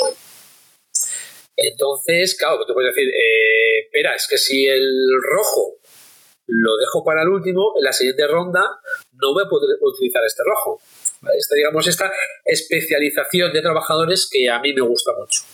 Por supuesto, eh, los trabajadores, eh, hay, bueno, se, pueden, conse- se van consiguiendo las medallas. Con esas medallas, pues puedes especializarlos o convertirlos en comandantes, ¿vale? Que son como más potentes, hacen la acción eh, dos veces o pueden traer a otro que es de categoría inferior, lo llaman para que vuelva a trabajar, ¿no? Lo sacan de esta cola. Entonces, eh, a ver, es un juego, la partida durará una hora y media. Eh, la complejidad, pues a ver, en la partida que, la partida que jugamos, se lo explicamos, estaba con nosotros eh, bueno, un señor que acaba de, acaba de llegar al club, que acababa de descubrir los juegos de mesa. Le costó un poco entender un poco la mecánica. Pero a dos cosas que hayas jugado, ya enseguida, digamos, la pillas, ¿vale? Lo que es reglas es muy sencillo. Porque, o sea, es lo que acabo de decir, es decir, o activo sala, o hago una misión, o paso. O sea. Sí. activar una sala son esas cuatro O sea que- opciones. Claro, lo que pasa es que activar la sala es donde te da las diferentes tipos de acciones que tienes que Pero conocer claro, y demás, ¿no? Pero moverse, o sea, si activo la de moverme es me muevo hasta dos espacios. Ya está, no. Sí, sí, pero me refiero que, que muchas veces vemos la simpleza de decir, es que nada más que tomamos decir, no, no, es que la decisión que tomas conlleva una subacción que no sé qué, que al final, Claro. eso de, no, es que este juego nada más que co- escoges una carta de tu mano y la juegas, hostia, sí, pero de entre Sí. 128 opciones distintas que hacen cosas distintas, ¿no? Como, sí. Claro, entonces Es sí, simple, sí, pero para lo mejor para una persona recién, recién, a lo mejor sí es un poco. Lo entiendo, ¿vale? En ese aspecto de que le, pueda costar de inicio. Además, eh, es que aprovecho, mira, que ya que lo comentabas, él había jugado mucho ajedrez en su tiempo. Entonces, claro. Claro, y aquí eh, no venía estudiado. Claro, ¿qué esperaba? Eh, ¿Qué es lo mejor que puedo hacer? Claro, eh, no hay una mejor que pueda hacer. Pero claro, puedo eh, hacer. el- mi primera acción puede ser: hago una tecnología que puedo coger una de puntuación de final de partida, que solo hay tres disponibles para coger, u otra que me dé una acción o un bono. Pero claro, me puedo mover para ir a por esta misión, que puede ser muy interesante. Aunque pase por encima de un pirata y me haga un daño. O le puedo pegar al pirata. Que Que Bueno, los de, los de ajedrez, esta parte de, de sacrificio por obtención de tal, los de ajedrez, eso sí lo controlan. Sí, pero digamos como que esperaba, claro, pero el objetivo del ajedrez, ¿cuál es? Cargar Sí, sí, hay un fin solo, claro, hay un fin solo. Entonces todo se dirige hacia fin. Entonces aquí eso, sí, es decir, si aquí me dio penalización, pero no sé si este es el fin final del juego, me...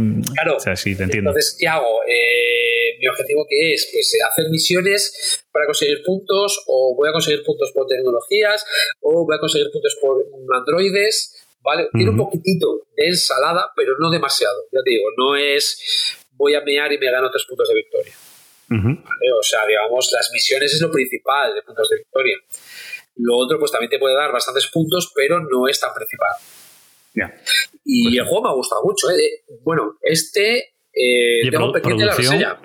producción, puta madre. La producción No, es muy chula, está, ¿no? muy, está muy chulo. O sea, eh, los trabajadores son de, de muñequitos, o sea, muñequitos de plástico en los colores y con poses diferentes. El- los tableros de cada jugador, bueno, te vienen con unas pegatinas, o sea, con unas estas de pegatina de doble cara para que le pongas, entonces tú doblas el tablero y te queda ya montado como, como se ve. Pero vamos, que te queda como un tablero de estos de doble capa, ¿no? Se llama. Sí, sí, doble, doble capa. O, doble Las troquel, o sí, sí. Sí, o sea, eso. Sí, sí. Las cartas están bien, los eh, androides están chulos, o sea, No, y el diseño gráfico y todo es muy chulo. A mí me, Sí, gusta, me gusta sí, mucho. o sea- Físicamente llama la atención, sí. Y ya digo, este tengo pendiente la reseña. De, de las reseñas que tengo pendientes de, de hacer en, en Dante, esta es la que tengo pendiente. ¿vale? Hoy he vuelto a la oficina porque se nos había caído el techo por, por, eh, la lluvia y estas cosas. Y estuvimos trabajando un par de semanas. Menos mal que el edificio es nuevo. es que si no, vale, eh, hemos vuelto y como he vuelto, pues he hecho dos reseñas. Esta es la que me queda pendiente. Ahí está, ahí. Porque se vea que Gizmo cuando va a la oficina no Trabaja. es que no trabaje, es que es tan productivo que le sobra tiempo para hacer cosas. Vale, vale. Pues fuera de coñas, pero Pero así es, ya está, es lo que hay. Bueno, tiro yo con mi siguiente. Venga, Tiro con mi sigue. siguiente. Venga, pues este que voy a hablar ahora no es un clásico. ¿Vale? No es, Es un clásico.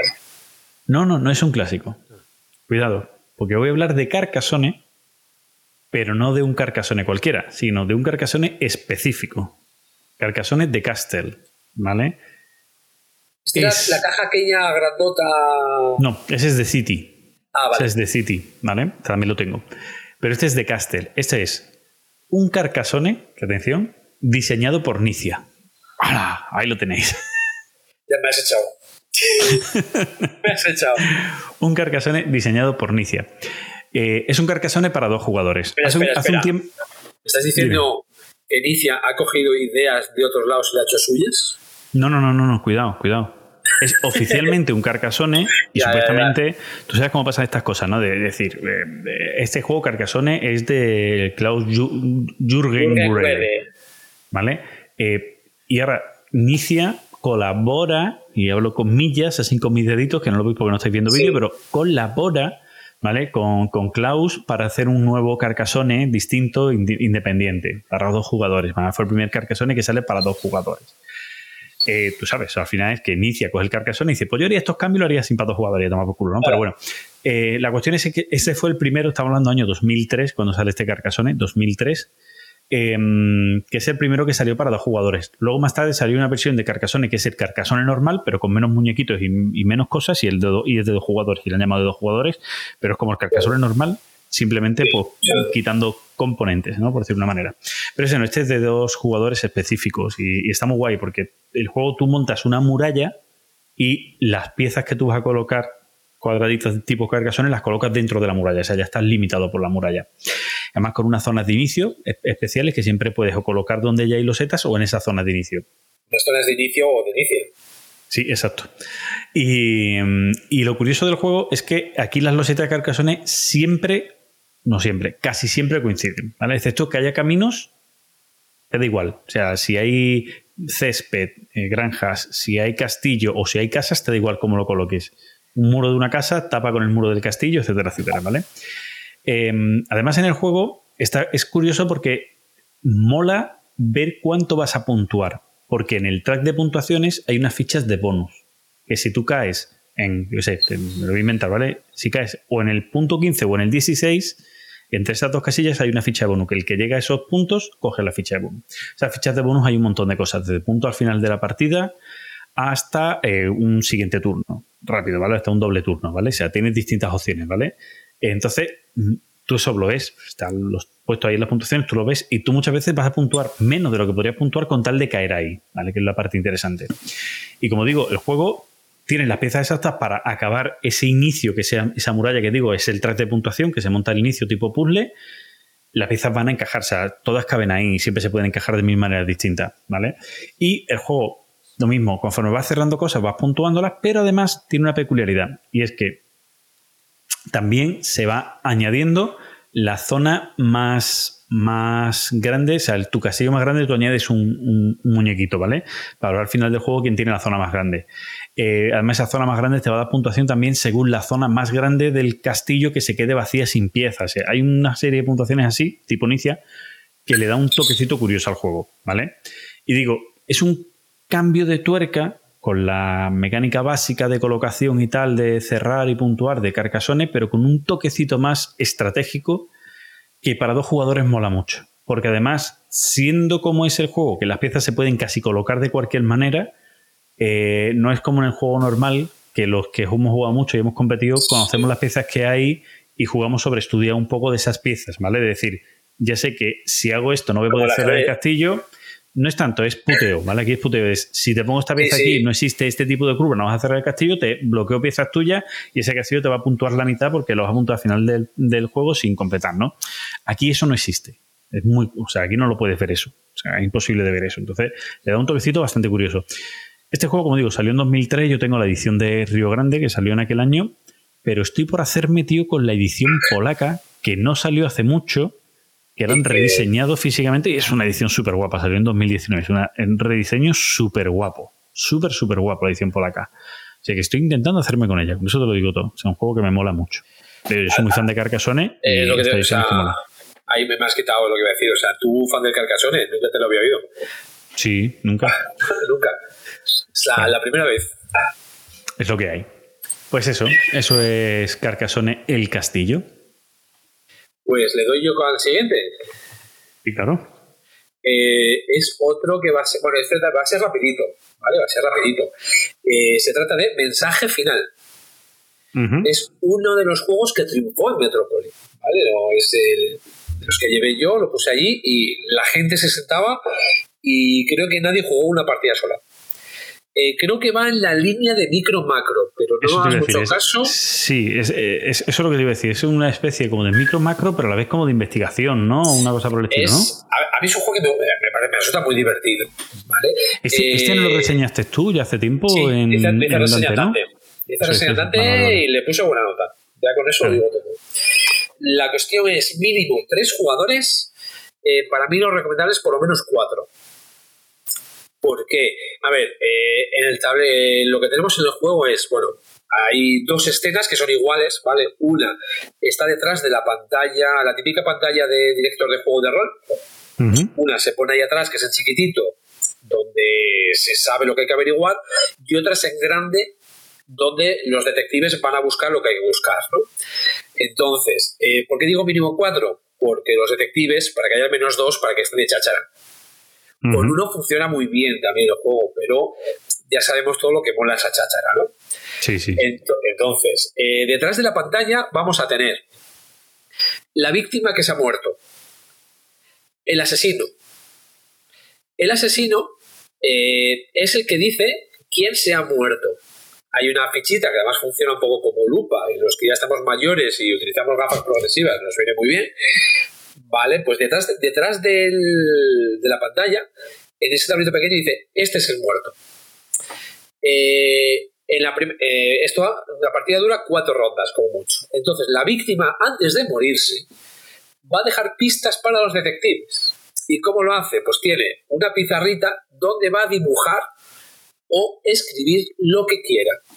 Claro, porque temáticamente era muy feo para jugar con familia decir que, que la víctima con su herida hi- hizo en sangre, ¿no? Con sangre un dibujo, ¿no? Eso quedaba muy feo, ¿no? El, el rotulador es negro, lo puedes cambiar por Sí, pero- rojo. Sí, sí, pero tú me entiendes, ¿no? Lo que quiero sí, decir, sí, ¿no? sí. o sea, sí, Quedaba a ver, feote. después de- del cambio que le han hecho a la Arnova, que me he enterado hace poco y que me ha dejado flipado, pues ya cualquier cosa me extraña. Cuen- Cuenta eso, cuenta eso, un segundo. ¿Eso de qué va? ¿Qué estás diciendo? Eh, pues nada, en vez de empezar con cero puntos, empiezas con 100. Para Pero que no hagas negativos.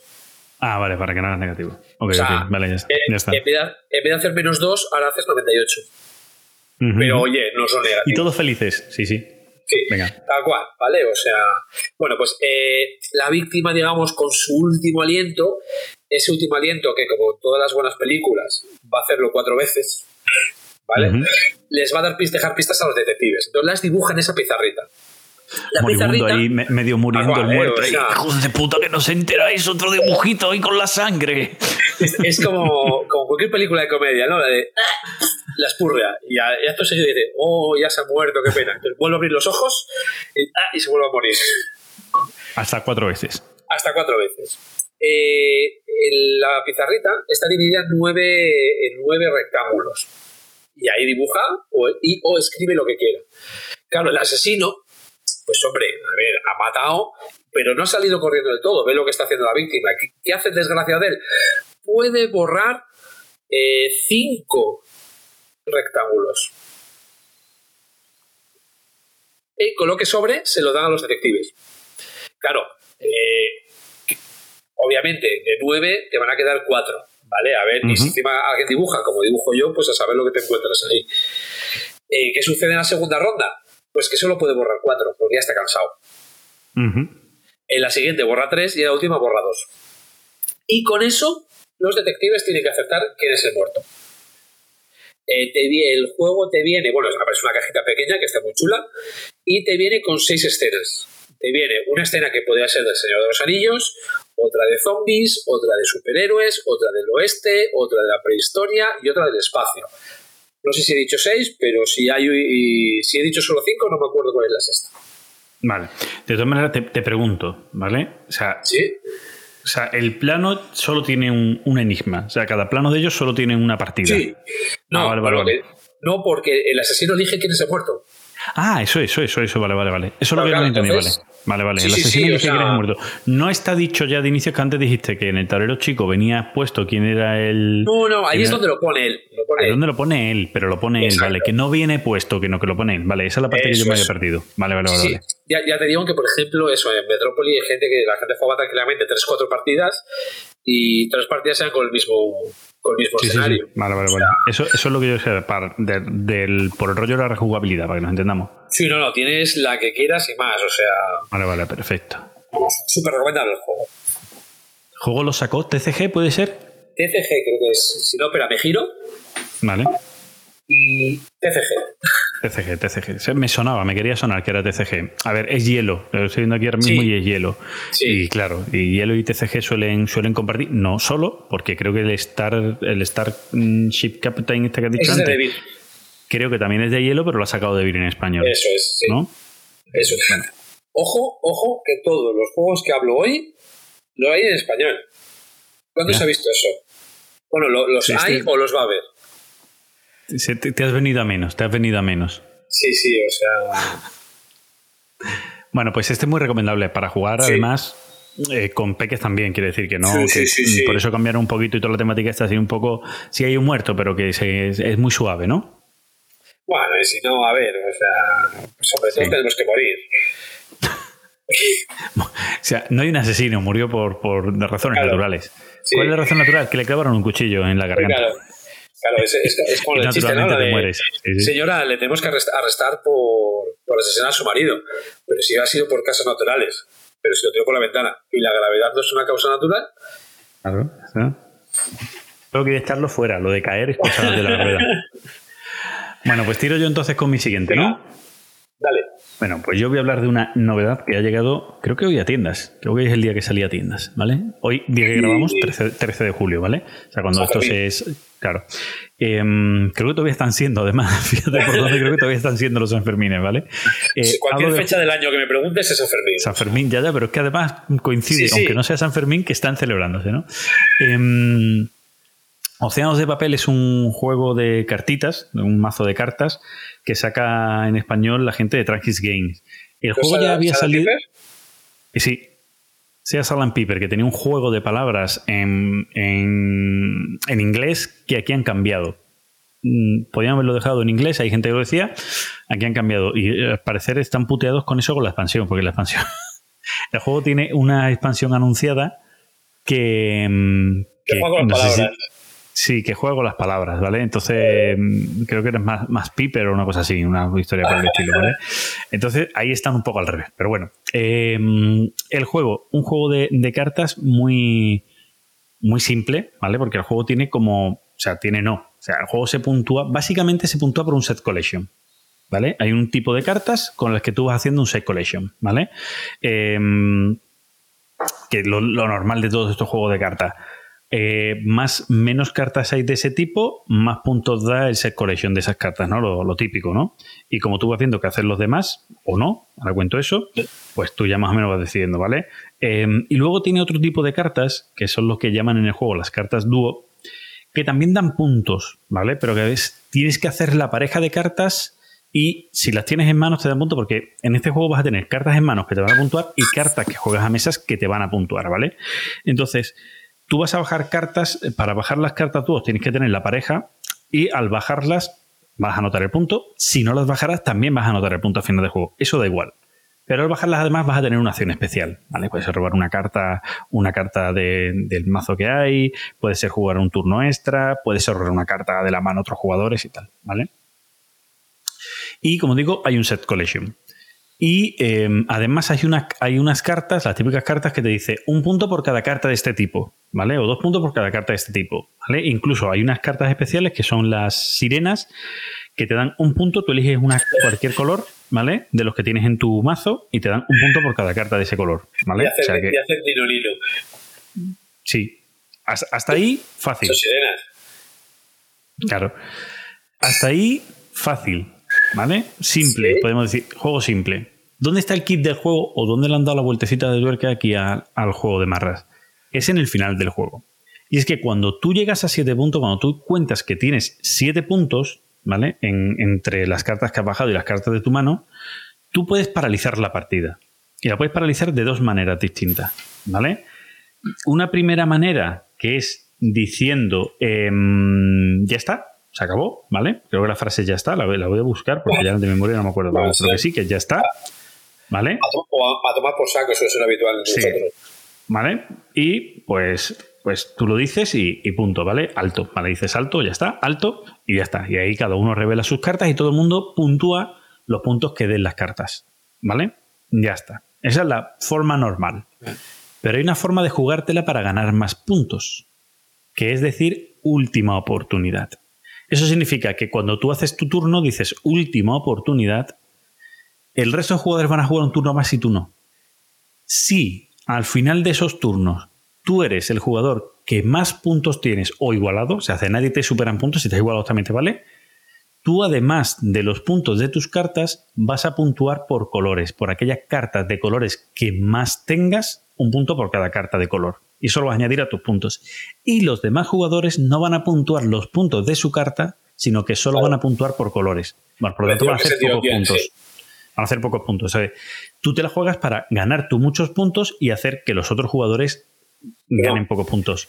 ¿Y ¿Qué cuándo pasa? puedes decir eso? Cuando tengas 7 puntos, tienes que tener mínimo vale, 7 vale. puntos. Pues tener Vale, más, pero mínimo 7 puntos. ¿Vale? Para poder decir o alto o última oportunidad. Lógicamente, tener 7 puntos y decir última oportunidad, si solo tienes 7 puntos solos, no lo hagas, gilipollas. sí. Es porque has hecho un turno guapo en el que te has conseguido, yo que sé, 10, 12, o o 10, 11 o 12 puntos, yo que sé. Sí, ¿vale? sí. Porque has hecho un turno guapo de que has cogido una carta de las dos o tres que tenía, que te dan, que te dan no sé cuánto, ¿vale? Ese, ese tipo de combos que, que el juego permite que, que se dé, ¿vale? Y, como digo, si has dicho última oportunidad y te ha salido bien, pues haces esos puntos. Pero si te ha salido mal, si alguien te adelanta, ¿vale? Tú solo vas a puntuar colores y el resto de jugadores van a puntuar sus puntos de cartas. Nadie hace el combo de puntuar cartas y colores, pero van a puntuar cartas. Normalmente en cartas se consigue más puntos que con, los colores, ¿vale? Como, como es lo normal. Entonces tienes esa, te la juegas. Tienes ese punto de te la juegas. Y todo el mundo busca ese punto de te la juegas. Sea, raro que vayas a decir un alto. Normalmente vas a decir eh, un te la juegas. El juego se va, se va a jugar varias rondas al juego hasta que se llegan a unos puntos finales que depende del número de jugadores. ¿Vale? Eh, creo que está en torno a entre 30 y 40 puntos. 30 puntos si. O sea, perdón. Sí, 30 puntos si sois dos jugadores y va subiendo 5 puntos por cada jugador más. ¿Vale? Hasta 4 ¿Qué tal, jugadores. Tengo que preguntarlo. Bien, muy bien, muy bien. O sea, es un toma y daca. Voy a explicar cómo funciona la otra parte del juego, ¿vale? La hora de robar, ¿vale? El juego tú vas a tener el mazo de cartas y vas a tener dos descartes, no uno, sino dos descartes, con las cartas boca arriba. Tú siempre vas a poder robar las primeras cartas del descarte boca arriba, excepto alguna acción especial de estas que te digo de dúo que te permite mirar el descarte entero y robar una carta, pero tú de base vas a, en tu turno vas a vas a robar una carta de uno de los descartes o robar dos cartas del mazo y elegir una y la otra la sueltas en uno de los dos descartes, ¿vale? Jugar cartas que puedas jugar de tu mano, todas las que puedas jugar, ¿vale? Y ya pasas el turno al siguiente. Eso es el turno, ¿vale? Y con eso está todo. Como digo, hay una ficha que es la de la sirena, puedes volver a hacerlo mismo. Nino, Nino, Nino. Ahí está, ¿vale? Las cartas ha de sirena. ahora. Te, te he pillado, te he pillado al revés. Sí, sí, las sí. cartas de sirena que em, si alguien consigue robar las cuatro cartas de sirena, acaba automáticamente el juego y gana. No hay que llegar a los puntos finales de varias rondas. Gana. ¿Vale? Yo no lo he visto. ¿Vale? Eh, Leía en Twitter a, a mano de fase de mantenimiento que, que en una partida con alguien, creo que con otro, con alguien de otro canal, lo había conseguido. Ese otro alguien. Yo no lo he visto. O sea, es, es difícil. Primero porque muchas cartas se roban, se roban, o sea, es decir, la mayoría se roban boca abajo, pero algunas se quedan boca arriba. Es raro ver una sirena boca arriba. ¿vale? Es decir, te tienen que tocar al azar las cuatro. Es complicado, es complicado, la verdad. Pero puede pasar, ¿vale? Si pasa, pasó. Y esto es el, el juego, no tiene más. Pero te digo, ese toquecito de jugártela, ¿no? Esa parte un poco de push your luck, por decirlo de una manera final, mola, mola mucho, ¿eh? Este es un programa raro. Es un programa raro. ¿Por qué? Yo traigo todos los juegos en español y tú me creas una necesidad. Vaya, te lo he dicho, creo que te va a molar. Sí, ¿vale? no, ya, ya- me lo dijo Wifi también, ¿eh? Wifi ya me Sí, dijo, sí. este es para ti. O sea que, y si funciona dos, Sí, sí, funciona. Además, eh, el juego, ya digo, es, es muy rápido, se aprende muy rápido lo- la iconografía y tal. Es un juego que trae mm, una, una carta especial para, para el tema de daltónicos, porque como las cartas de colores y colores que pueden ser muy parecidos, ¿vale? El, púrpura con el azul o incluso o incluso algún otro, otro color, ¿no? El, el rojo claro, que es verdaderamente más rosita que rojo.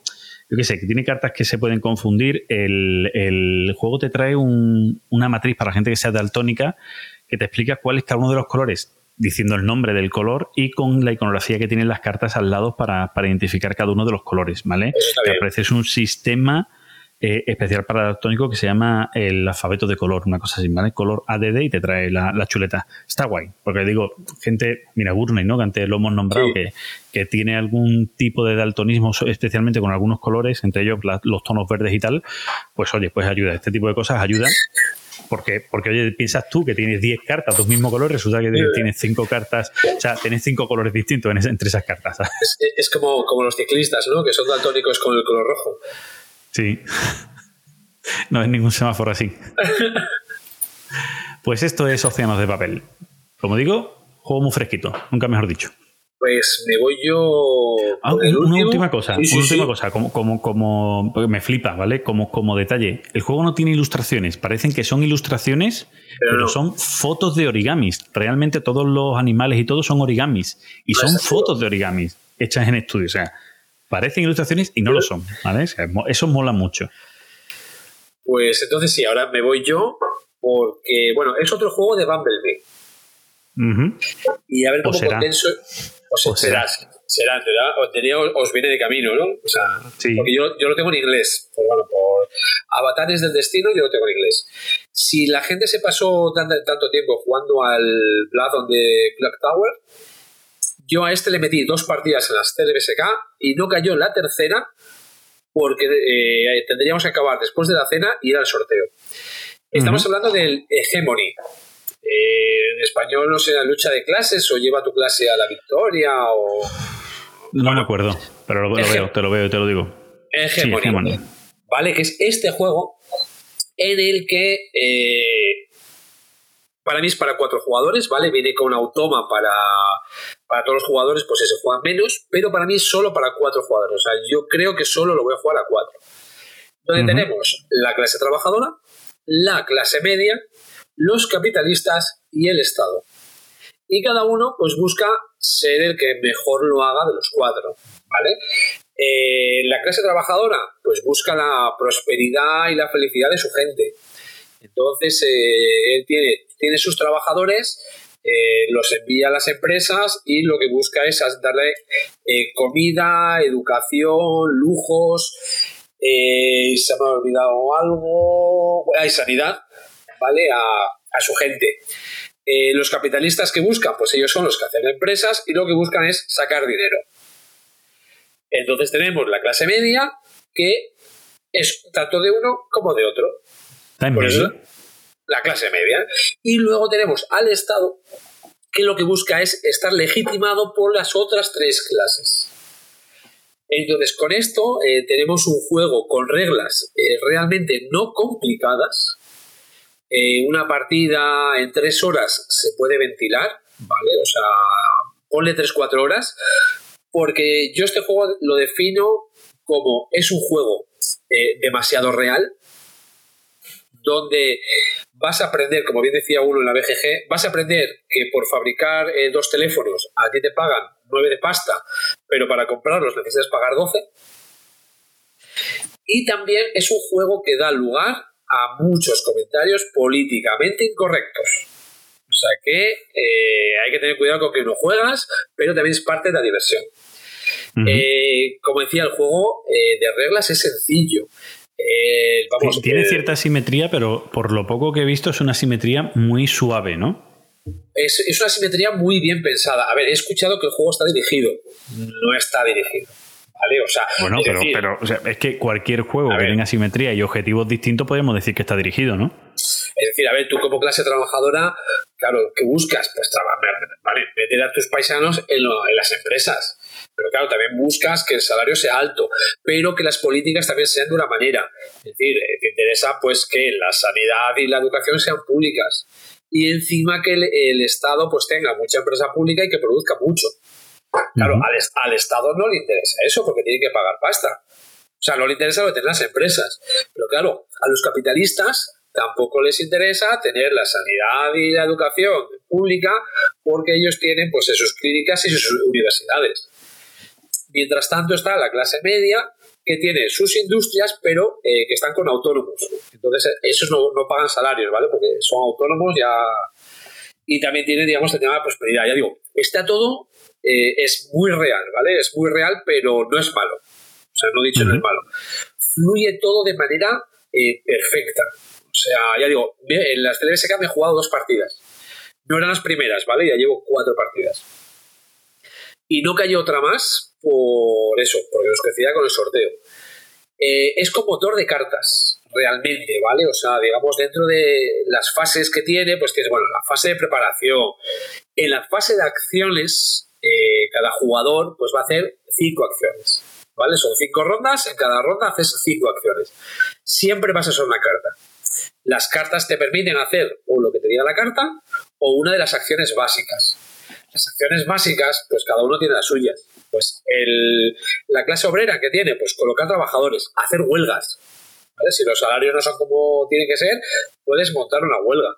Puedes montar una manifestación. Que en la última partida yo estaba jugando con el capitalista y perdí por culpa de la manifestación porque había demasiada gente en el paro y si aquello no se solucionaba, pues eh, perdíamos puntos de victoria.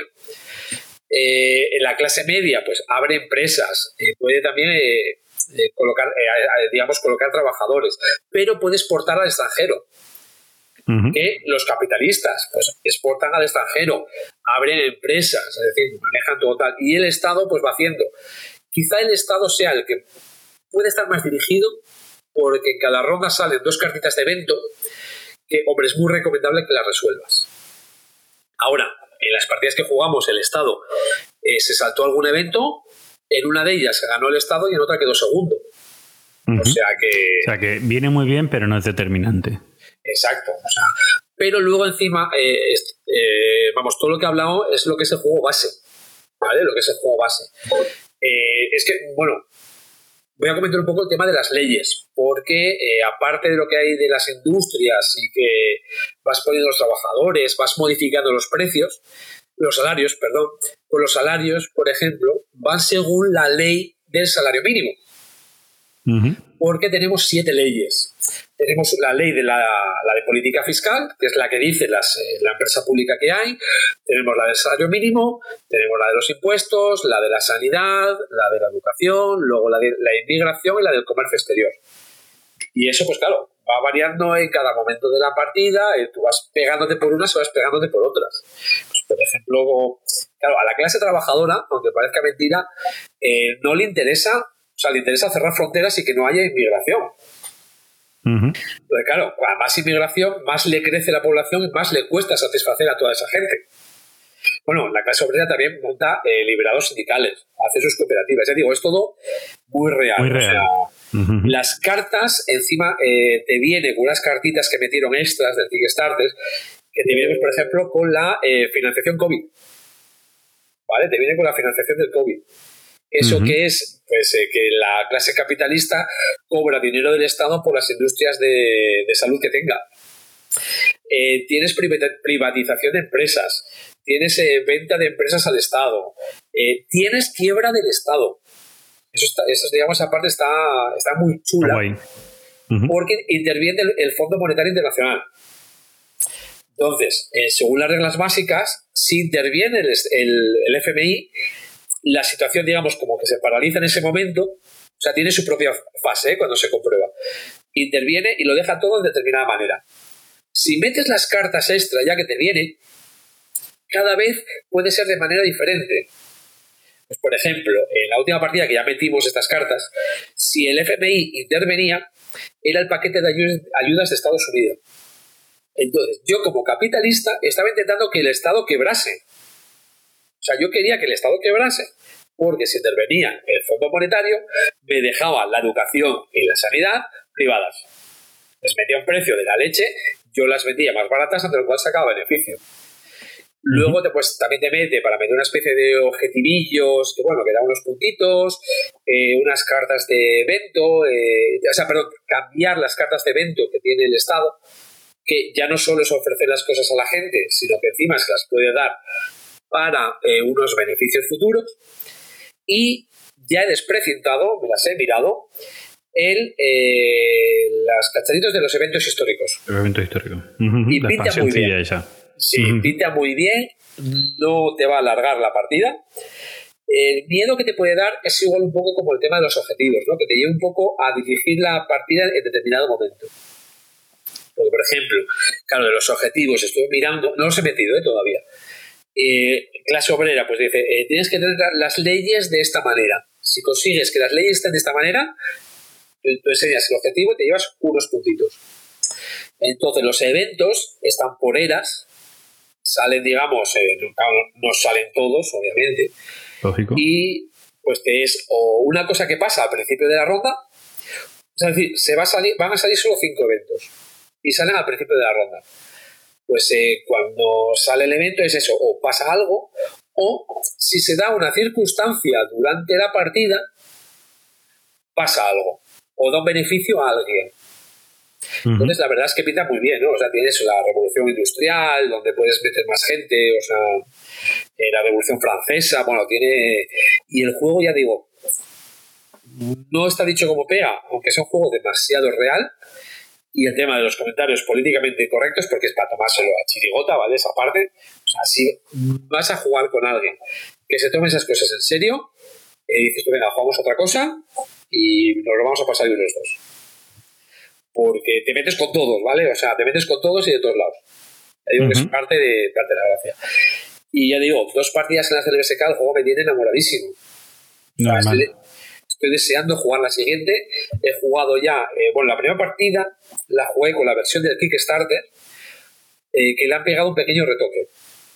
O sea, la jugué con la clase media. El retoque que yo creo que le ha sentado bien, ¿vale? O sea, no han sido cosas grandes. En la versión de Kickstarter hacías seis acciones por turno, ahora haces cinco. Pero ahora cosas que antes eran acciones las han convertido en acciones gratuitas. He jugado dos con la clase trabajadora y una con los capitalistas. Y para que te hagas una idea, la puntuación de la última partida ganó eh, el Estado. Yo como capitalista quedé tercero a tres puntos del Estado. O sea, primero, segundo y tercero a tres puntos. Vamos, si Pepinaco, vamos, o sea, no tiene, no tiene otro nombre. La, la, modificación que os he dicho antes que la han hecho, la han hecho ya en las reglas oficiales de Kickstarter, sí, sí, sí. no posteriormente. No, vale, vale. Porque tú jugaste una partida previa a un prototipo. Eso es, o sea, lo tenía, lo tenía. Eh, yo me había metido en el Early Bird, eh, digamos, lo tenía Missy, nos dijo que si lo queríamos jugar. Y digo, joder, me acabo de meter en el Early Bird, no voy a decir que no, o sea acabó la partida, seguí con el Bird y luego, bueno, es, eh, te dinamiza y te acorta un poco la partida de esos cambios. Vale, vale, vale. Pero que no sabía si lo habían hecho a posteriori, por eso era la pregunta. Ya está, viene con las reglas oficiales. Sí, sí, sí. O sea, lo que a ti te va a llegar es eh, lo que te estoy contando. Vale, vale, eso, eso, es lo que debería saber. Que no es que yo lo tenga que buscar para estar pendiente para añadirlo a las reglas. Eso es. Vale, vale, vale. Eh, a nivel de calidad, el juego tiene muy buena calidad, menos las cartas. No me convence.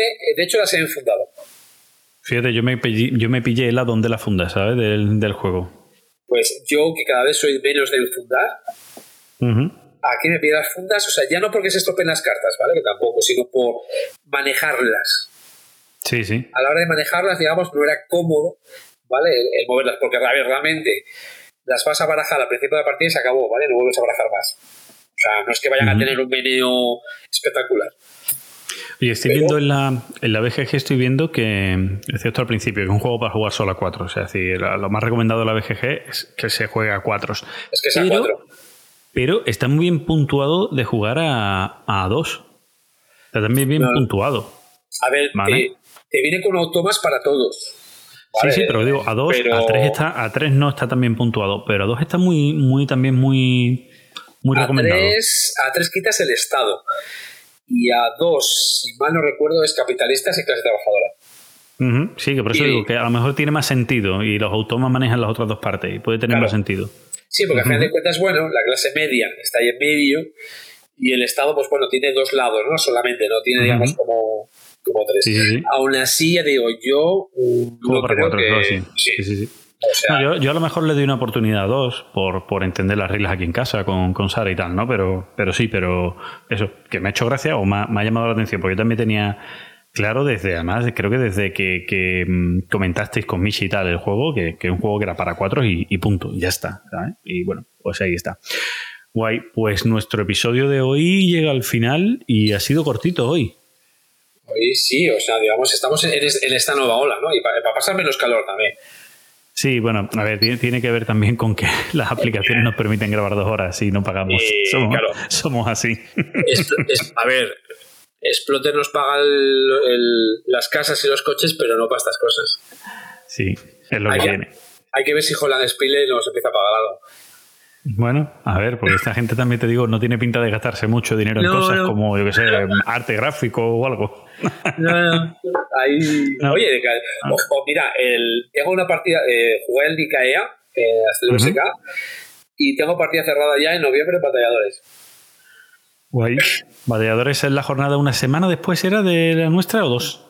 2 creo que es. Sí, porque ese fin de semana del 5 de noviembre en Vale, los dos. Vale, vale, vale. Pues eso.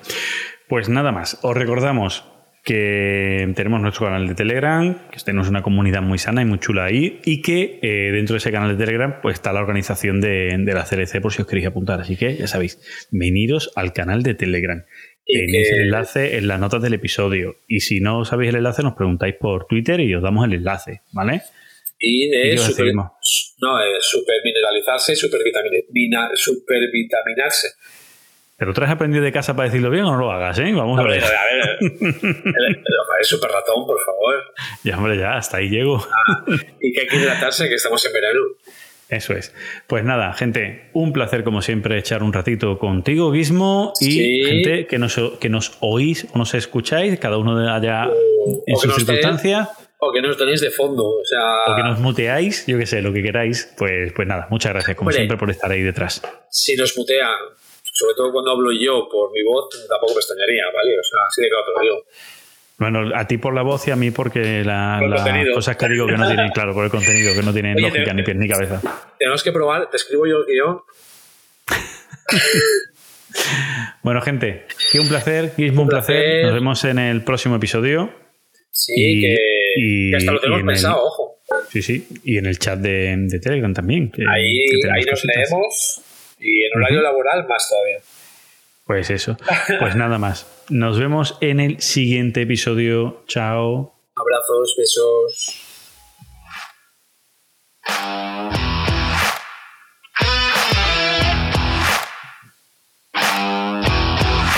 ¿Ya, se ha acabado?